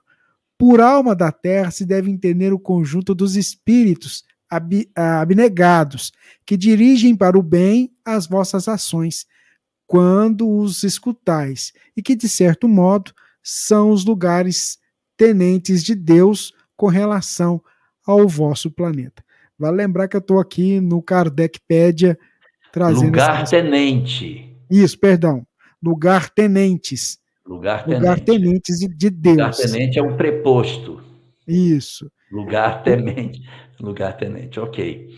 É, esse termo alma do mundo é um termo que a gente nem utiliza dentro da, da doutrina espírita. Existe na, na Grécia Antiga um conceito de Gaia. A Gaia seria a ideia de que a Terra seria um ser vivo. Do jeito que nós somos um ser vivo, cheio de células, a Terra seria também um ser vivo, que respira, tem os rios que seriam o seu sistema vascular. Então, seria todo. Então, fazem uma transposição entre o que é a Terra e o que é um ser vivo. E aí, dentro dessa leitura, os grandes compreendedores de que Gaia é a alma da Terra, né? a alma do mundo, uh, nós representaríamos os animais as suas células, nós, cada um seria as células. E o ser humano seria o câncer, porque ele destrói o seu organismo onde ele se hospeda. Mas essa teoria de Gaia, que é uma visão, ela não, ela não é uma, um, um, pensamento que está muito próximo daquilo que o Espiritismo fala. O Espiritismo não trata a Terra como se ela fosse um organismo. Então, essa ideia de alma do mundo, de que o mundo possui uma alma, não é um conceito tipicamente acolhido dentro da literatura espírita, tanto que não se encontra esse termo alma do mundo em outras partes. Você vai encontrar ali nesse pontinho do livro dos Espíritos. E aí, quando os espíritos vão responder, diz: olha, essa questão de alma, alma do mundo, é um conceito que não fica muito adequado, até porque a palavra alma, como ele está colocado na introdução da obra, inclusive, é muito elástica, né? Então você tem a alma orgânica, tem a alma espiritual, que Kardec vai vai cuidando de, de tentar separar, porque ele vai falar de alma e quando fala alma, assim, ah, isso, olha, a alma desse, desse negócio como se fosse a essência, mas não como um ser, como sendo um indivíduo, é muito complicado. E aí, a alma do mundo, ele tentando fazer uma aproximação para o pensamento humano, vai dizer: olha, uma coisa que a gente poderia trazer é, para tentar aproximar o que vocês querem seria a coletividade dos espíritos que, que gerenciam o planeta. Então, em vez de você ter a, a alma da terra como sendo um espírito, a, terra como sendo um espírito, pensa a terra como sendo comandada por uma legião de entidades bastante elevadas, um grupo de, de seres angélicos, entre os quais Jesus é o comandante desse grupo, que cuidam do planeta como um todo para organizar seu desenvolvimento, seu crescimento, é, a, condição de, de, salubridade desse espaço para que os espíritos possam aqui experimentar. Então, esses exercícios que a gente vai fazendo, eles vão posicionando os nossos corações dentro de uma leitura de que é, não é uma alma específica, mas uma coletividade de espíritos que representariam esse conceito tal como a gente tem na versão mais bíblica do, dessa ideia, o pensamento do Espírito Santo como sendo um só. Mas, segundo os espíritos, seria uma coletividade de espíritos que cuidariam do planeta. Assim também, a transposição desse pensamento alma do mundo, em vez de pensar uma alma, um grupo de espíritos que está cuidando da Terra como um todo. Mas volto a dizer esse é um pensamento pouco explorado dentro da verdade espírita, porque não, não se encontra esse tipo de discussão em outros espaços, porque é um pensamento que surge, mas ele não faz eco dentro das demais composições do pensamento doutrinário espírita. Silêncio aqui. A próxima pergunta também é muito boa. Mas lá, adivina, pro Jorge. É a divina que escolhe, vamos lá. Tá difícil, Jorge? Tá outro, nada, dia, outro dia me perguntaram é, se eu sei as perguntas antes, porque elas têm número. Eu, não. Isso aqui é só para a gente não, não se perder e, e refazer. Não sei, não. E refazer a mesma Gostaria. Pergunta. Gostaria de saber, mas não sei. É pinga-fogo mesmo, Jorge. É, é pinga senão, senão não é fogo, né? Pinga ah. A pergunta é da Tatiana França. Eu, tá, eu quero saber a resposta agora, viu? Vamos lá. Jorge, se uma mãe é compatível com um filho enfermo e doa seu coração ao mesmo para lhe salvar a vida, ela é considerada uma suicida? É amor, né? Coração, amor de mãe. Olha, olha o que, que é o amor de mãe, viu, Jorge? Olha o que, que é um de mãe. Com você, vai. Olha, não se faz transplante entre vivos. Você não vai encontrar um médico que pegue um órgão vital de alguém e diga: eu vou tirar o órgão vital dessa pessoa para implantar numa outra pessoa, entre vivos. transplante de coração, que faz geralmente junto com pulmões, ele é feito de uma pessoa que recém desencarnou para outra pessoa que está em condição de saúde. Então você não vai encontrar assim essa circunstância numa é diferente de um rim você tem uma mãe que é compatível com um filho, ela diz: Eu quero doar meu rim para o meu filho. Ela faz. Porque nós temos dois, ela vai doar um, e com o outro, depois o rim que sobra, ele acaba crescendo, que isso é natural, e ele começa a ter uma certa compensação do outro que foi retirado dela. Então, órgãos vitais acabam não sendo não sendo usados nessas circunstâncias. Mas vamos para o âmago da pergunta. A pergunta está na verdade, querendo saber se uma pessoa se sacrifica entregando sua vida para outra, ela é considerada suicida? Vamos tirar a questão do coração e vamos colocar um, uma circunstância mais prática, em que alguém é, salva alguém é, nessa circunstância, se é suicida ou não. Eu dou um caso prático que aconteceu em Porto Velho. É, o filho estava devendo droga, devendo a droga, e o cara foi cobrar do filho na casa e tira a arma. Quando ele vai atirar no filho, a mãe, vendo que ele ia matar o filho, se joga na frente. E ela recebe a bala e o filho se salva. A Samia chegou até a fazer uma poesia com, com essa com essa história. Ela pegou do jornal e depois transcreveu isso em forma de poema. Está lá no Saga das Almas, eu não vou lembrar agora o nome da poesia. Mas nessa circunstância, a mãe se jogou na frente da bala para salvar o filho. Ela morreu, salvou o filho, salvou o filho. É suicídio ou não? Depende da intenção. Se há pessoas que dizem assim, ah, eu vou me inscrever para a guerra porque eu não tenho coragem de me matar, mas eu vou para a guerra para ver se lá eu morro, essa pessoa, qual é o móvel da ação dela? Ela quer tirar a vida dela. Então, nessas circunstâncias, a decisão dela, ela tem raízes no pensamento suicida. No caso da mãe que se joga na frente da bala para salvar o filho, ela não está querendo efetivamente morrer, mas ela está querendo salvar a vida. Ela não tem certeza que ela vai morrer, porque a bala pode pegar numa parte não vital e ela sobreviver e ela tenta salvar o filho.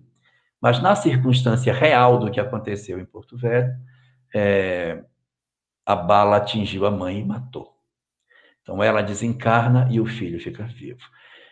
Nessas circunstâncias, o móvel da ação não era a intenção de morrer, portanto, não se caracteriza como suicídio e sim como renúncia, como espírito de sacrifício que redundou na desencarnação. Já o caso da doação de um coração é uma circunstância que não deverá acontecer na vida prática, porque não se doa órgão vital entre vivos. Muito bem, Jorge. É, vamos lá para a próxima pergunta.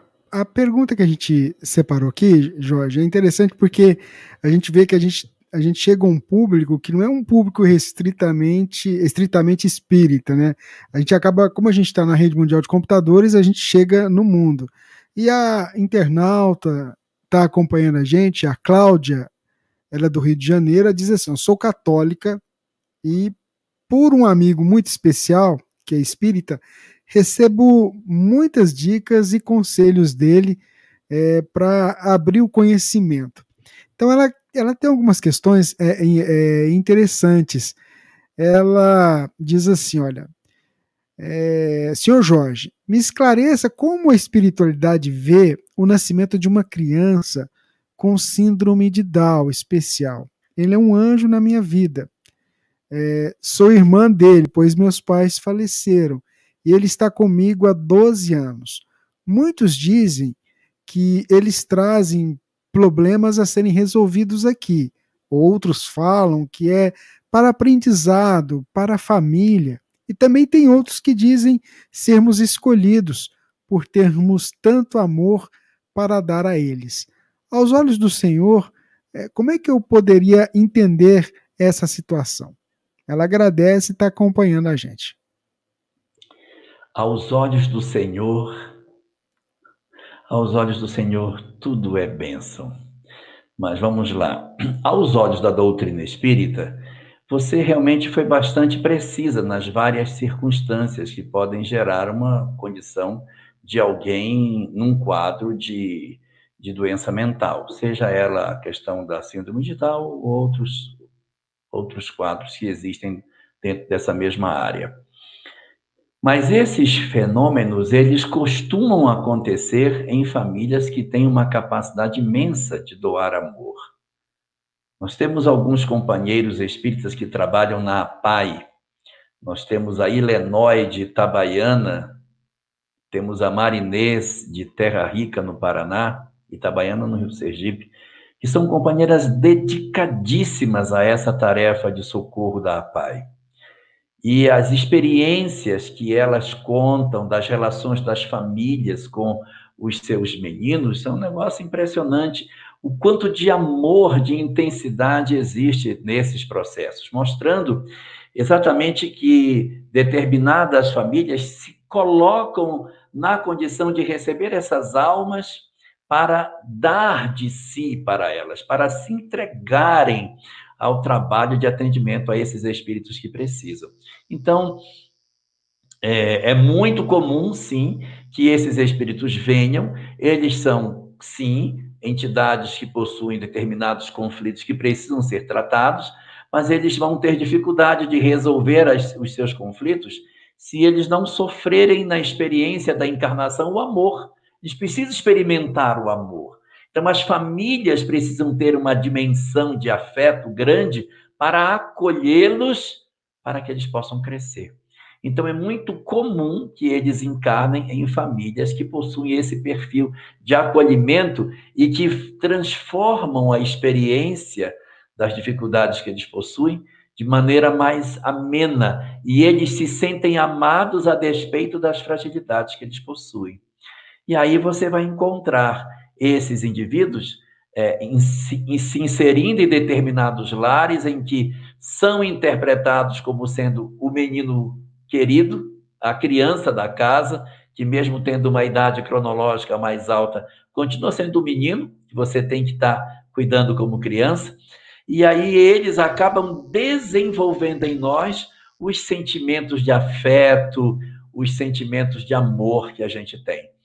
Então, é, a, a, dinâmica que a vida nos chama faz com que a gente viva essas experiências. Aí você pega a experiência da Illinois, lá de Itabaiana, pega a experiência da Marinês, você vai ver como é rico o conviver e o quanto que elas, que não são família, se enriquecem no contato com esses meninos assim tão especiais dentro do processo do ensino e aprendizado. E aí, você trazendo isso para a sua história, você herdou o seu irmão de seus pais. Isso é lindo. Isso é uma coisa maravilhosa, porque, é, em princípio, ele não estaria, em princípio, vinculado diretamente a você, mas aí a gente percebe os laços de família se estabelecendo e os mecanismos de, do processo de crescimento de todos nós. Parabéns para você, Cláudia, pela oportunidade que você está dando de nos deixar um exemplo de como a gente pode trabalhar as nossas emoções nos nossos dias. Porque, apesar de tudo isso que eu estou falando, nós encontramos famílias onde esse amor não existe. E isso acaba criando vínculos tenebrosos que não se dissolvem de maneira fácil e que arrastam para a existência as subsequentes dores desnecessárias para nós.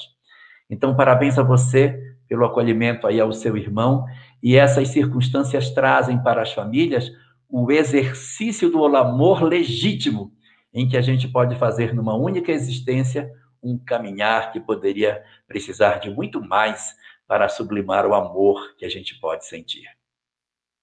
Muito bem, vamos lá, Divina, a próxima pergunta para o Jorge. É da Isildinha. Como entender um filho que falava do mundo espiritual quando pequeno, sem nem ter tido ensinamento de nada, e hoje nem ouvir, nem ouvir suporta e foge das conversas de mundo espiritual? Isso se justifica, segundo aquilo que Emmanuel coloca no livro O Consolador, que ah, o processo reencarnatório nosso ele não se dá totalmente na hora do nascimento. Kardec diz que os últimos laços materiais se fixam no nascimento, ou seja, vai acontecendo a gestação e o espírito vai se encaixando no corpo. No nascimento, os últimos laços materiais estão vinculados, mas o espírito ainda não está completamente disposto, desperto. Ele ainda possui muitas é, conexões ainda com o mundo espiritual. Ele ainda está meio lá e meio cá. À medida que a encarnação vai se processando, ele vai fazendo um processo natural de amortecimento dessas lembranças espirituais e vai apagando as percepções que ele tem do mundo dos espíritos. Quando que isso acontece? Segundo Emmanuel, aproximadamente lá pelo sétimo ano de existência. Então, até os sete anos, o espírito, ele ainda que esteja encarnado, ele ainda possui muitas percepções do mundo espiritual, mesmo não sendo necessariamente médium. Você pode ter uma criança que tem vários episódios que representam conexões mediúnicas, espirituais, mas que ele, à medida que vai avançando na infância, aquilo vai apagando, desaparece. Mas aí você tem o quê? Antes dos sete anos, Menino que não dorme à noite chora, chora, chora, chora, chora, porque tem uma entidade no quarto e a entidade ele percebe e ele não consegue dormir. Menino que adoece de maneira muito fácil em função de pessoas perturbadas, negativas, complicadas que se aproximam do nosso lar e que podem trazer algum tipo de problema para a criança. É criança pequena, é mais frágil. Meninos que conversam com um amigo espiritual. Meninos que reclamam dizendo: "Mas você não era minha mãe, você não era meu pai. Essa roupa eu não usava, eu usava uma roupa diferente. Cadê minha roupa que eu usava? Esse guarda-roupa não é meu." Pessoas, meninos que falam de suas outras existências nessa janelinha de tempo até os sete. À medida que o tempo vai, vai, vai chegando nos sete anos, essas lembranças vão apagando, vão apagando, vão apagando, e ele vai como que completando o seu processo de despertamento para a vida física. Quando chega na adolescência, ele efetivamente despertou por inteiro. Aí eu vou saber quem reencarnou dentro da minha casa. E isso é muito comum. Então, não caracteriza que é médium. Se o seu menino, quando criança, falava de mundo espiritual, é porque, muito provavelmente, ele estava nessa faixa aí anterior aos sete, em que é mais comum essas falas sobre percepções espirituais das crianças. E aí, quando foi despertando de maneira real, a, a, a, a interferência da matéria, a influência do meio, a influência da sociedade, a influência do corpo, dos processos de perturbação que todos nós possuímos, acabou, de certa maneira, desviando o olhar desse mesmo menino para uma outra leitura em que ele não tem mais interesse pela vida espiritual.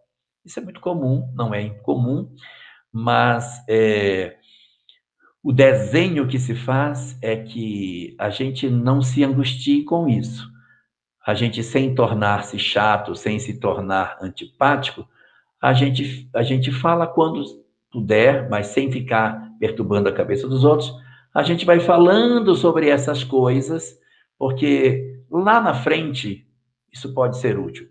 Quando a dor vier, quando o sentimento de solidão chegar, quando houver um tropeço e as portas que se espera que estejam abertas se fechem, e você sentir uma necessidade imperiosa de procurar socorro, ele precisa saber onde ele pode encontrar socorro sem ser cobrado.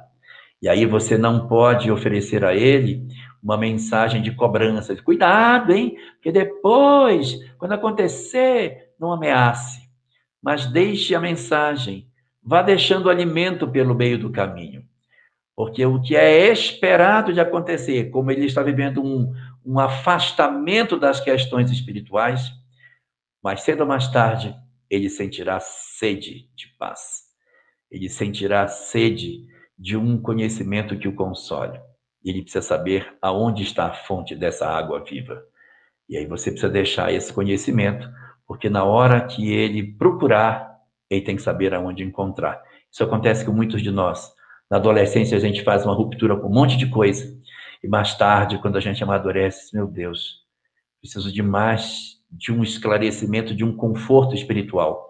Veja como as casas espíritas estão cheias de adultos, cheios de problemas, conflitos familiares, dramas de toda ordem, muitos deles iniciados na adolescência. Quando a gente não cuida disso no momento mais certo, a gente tem a tendência, quando conhece esse caminho, a bater nessa porta quando ficamos adultos, cheios de feridas, mas que com certeza são possíveis de serem tratadas.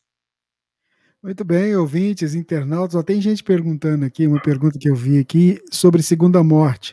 O Jorge falou sobre isso no programa 16, Pinga Fogo 16. Então fica aí a dica, a pergunta talvez que você tenha apresentado, ela já tenha sido comentada pelo Jorge em edições anteriores. Fica a dica para você pesquisar aí Qualquer coisa pode mandar um WhatsApp para a gente que a equipe amanhã devolve indicando o link de acesso direitinho. Ou então acessa radiofraternidade.com.br.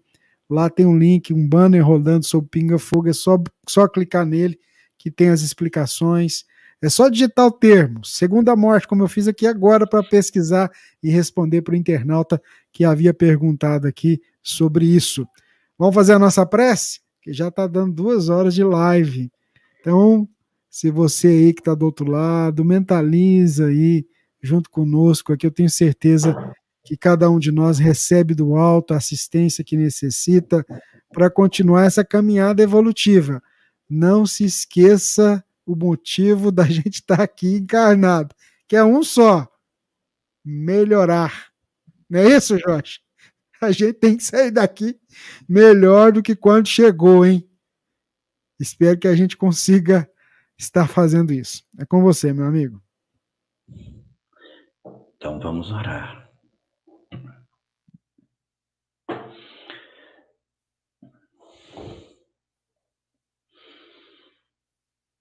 Nesta noite, Senhor, que tu nos concedes para que sintamos mais próxima a tua presença dos nossos corações. Nós queremos te dizer da nossa gratidão pelo lar que tu nos ofereceste, pelas experiências que tu nos oportunizaste e pelas inúmeras formas que tu tiveste para dizer para nós do teu infinito amor. Fosse pelo lar acolhedor, carinhoso e protetor que tu nos concedeste, para que através dele pudéssemos sentir a graça da tua presença divina a preencher as nossas almas ou fosse pelo lar em desalinho, que exigiu renúncias indescritíveis das nossas almas, para que nós nos forjássemos em pessoas capazes de entender que precisamos amar para sermos felizes. Independente da forma que tu nos concedeste, a experiência do lar na terra, Senhor. Hoje nós comparecemos diante de Ti para te agradecer por ele. Te agradecer por, por aqueles que Tu nos concedeste na condição de parentes, para que através das experiências que eles nos legaram, para que nós pudéssemos, através delas, desenvolver as nossas potencialidades de afeto. Por isso, Senhor, nossos corações frágeis precisavam muito das experiências que tu nos concedeste. Necessitavam demais das experiências que tu nos deste, para que se desenvolvesse dentro das nossas almas os verdadeiros propósitos da existência. É por isso, Senhor da vida, que nós comparecemos diante da tua presença para te dizer, Senhor, de tudo que tu nos ofereceste e te rogar perdão pelas experiências que não soubemos aproveitar. Porque tu nos concedeste as experiências que precisávamos mas nós, muitas vezes, deixamos escapar por entre os nossos dedos as oportunidades de sublimarmos os nossos corações. Deste-nos o lar harmonioso, para que através disso desenvolvêssemos o amor. E nós nos perdemos no labirinto do egoísmo e do orgulho, construindo histórias infelizes a partir dos cenários tão maravilhosos que tu apontavas para todos nós. Deste para nós outros lares difíceis e amargos, cheios de soluços e perdas, para que nós aprendêssemos a amar, mas os nossos corações endureceram diante da dor. Egoístas ou orgulhosos, endurecidos ou frios, Aqui estamos nós, Senhor, os teus filhos que não soubemos aproveitar as experiências que tu nos concedeste.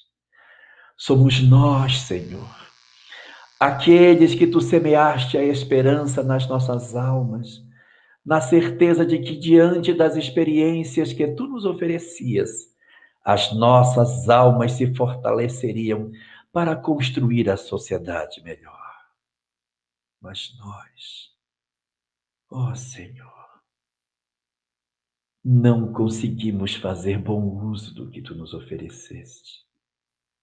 Nos atrapalhamos nas nossas próprias pernas, desenvolvendo sentimentos desnecessários na atual existência. Mas tu, em socorro das nossas almas, que não cansa de cuidar de nós, depositar-te nas nossas mãos o tesouro espírita, para que nós pudéssemos ler a nossa intimidade, entender a profundidade do nosso ser, mergulharmos no íntimo dos nossos corações e ouvir a tua voz a nos dizer das lições que tu nos ofereceste para que nós aprendêssemos o caminho da felicidade. Diante daquilo que tu nos deste, dos caminhos que tortuosos que nós fizemos e da oportunidade de recomeço que tu nos dás com a doutrina espírita, Senhor. Nós aqui estamos para te dizer que nós estamos nos preparando para encetarmos desta vez o passo firme pela rota correta. Concede-nos assim, Senhor da vida, lucidez nos dias que atravessamos, compreensão dilatada nas horas que vivemos, para que no tempo que ainda nos resta nessa encarnação, que nós possamos empreender vontade firme no propósito de resolvermos os conflitos que ainda trazemos em nossas almas.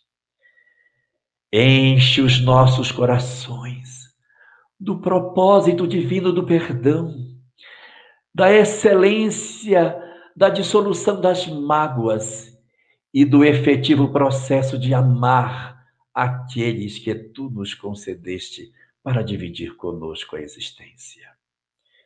Senhor, nada nos falta mais para tomarmos as decisões corretas na vida.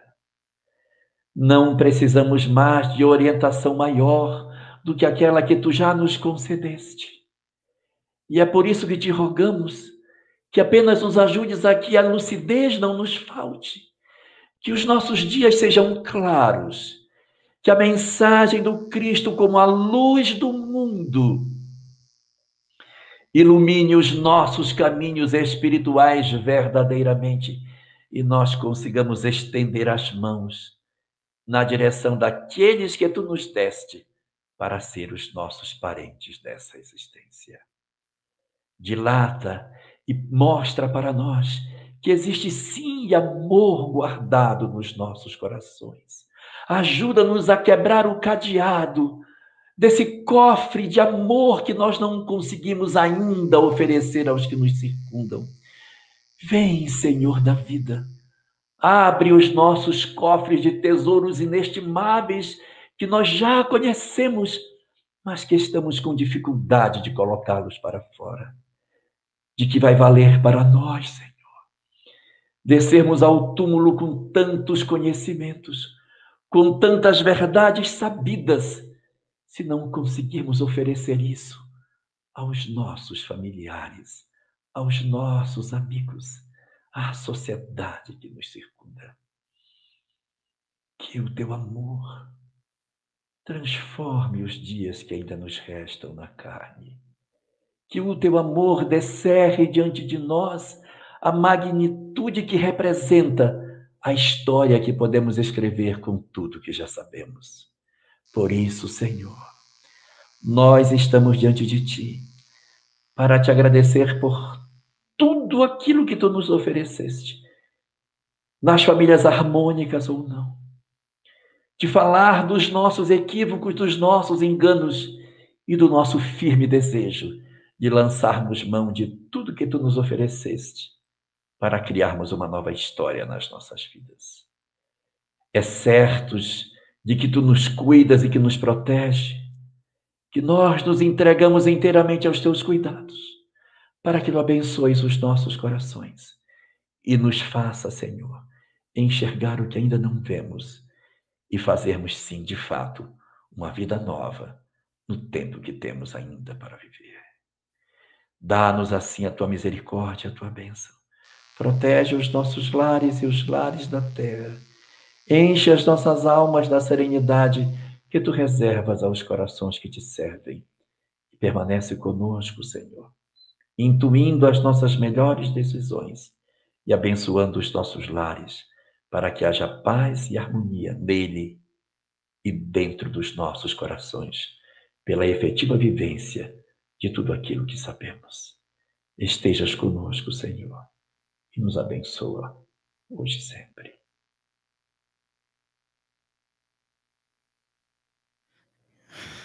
Graças a Deus. Divina, seu boa noite. Então, meu boa noite ao Jorge, aos nossos queridos irmãos. Que Jesus possa envolver a todos, né, de muita paz e de muito amor. Jorge, até semana que vem, se Deus quiser, muita paz. Se Deus permitir, 61 semana que vem. Vamos que vamos. Daqui uns dias a gente chega no 100. Já pensou? Já pensou?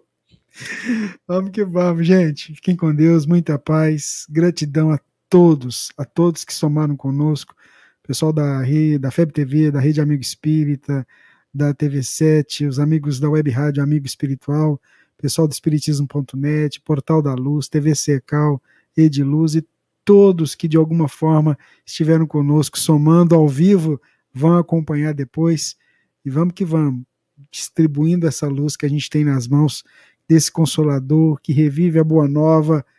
A gente está precisando disso. Fiquem com Deus, muita paz. Até semana que vem, se Deus permitir. E amanhã cedinho aqui a gente está na nossa, no nosso momento de prece, no nosso momento de oração. Fiquem todos com Deus. Gratidão. Esteja sempre conectado com o bem. Acesse nosso canal no YouTube, Web Rádio Fraternidade.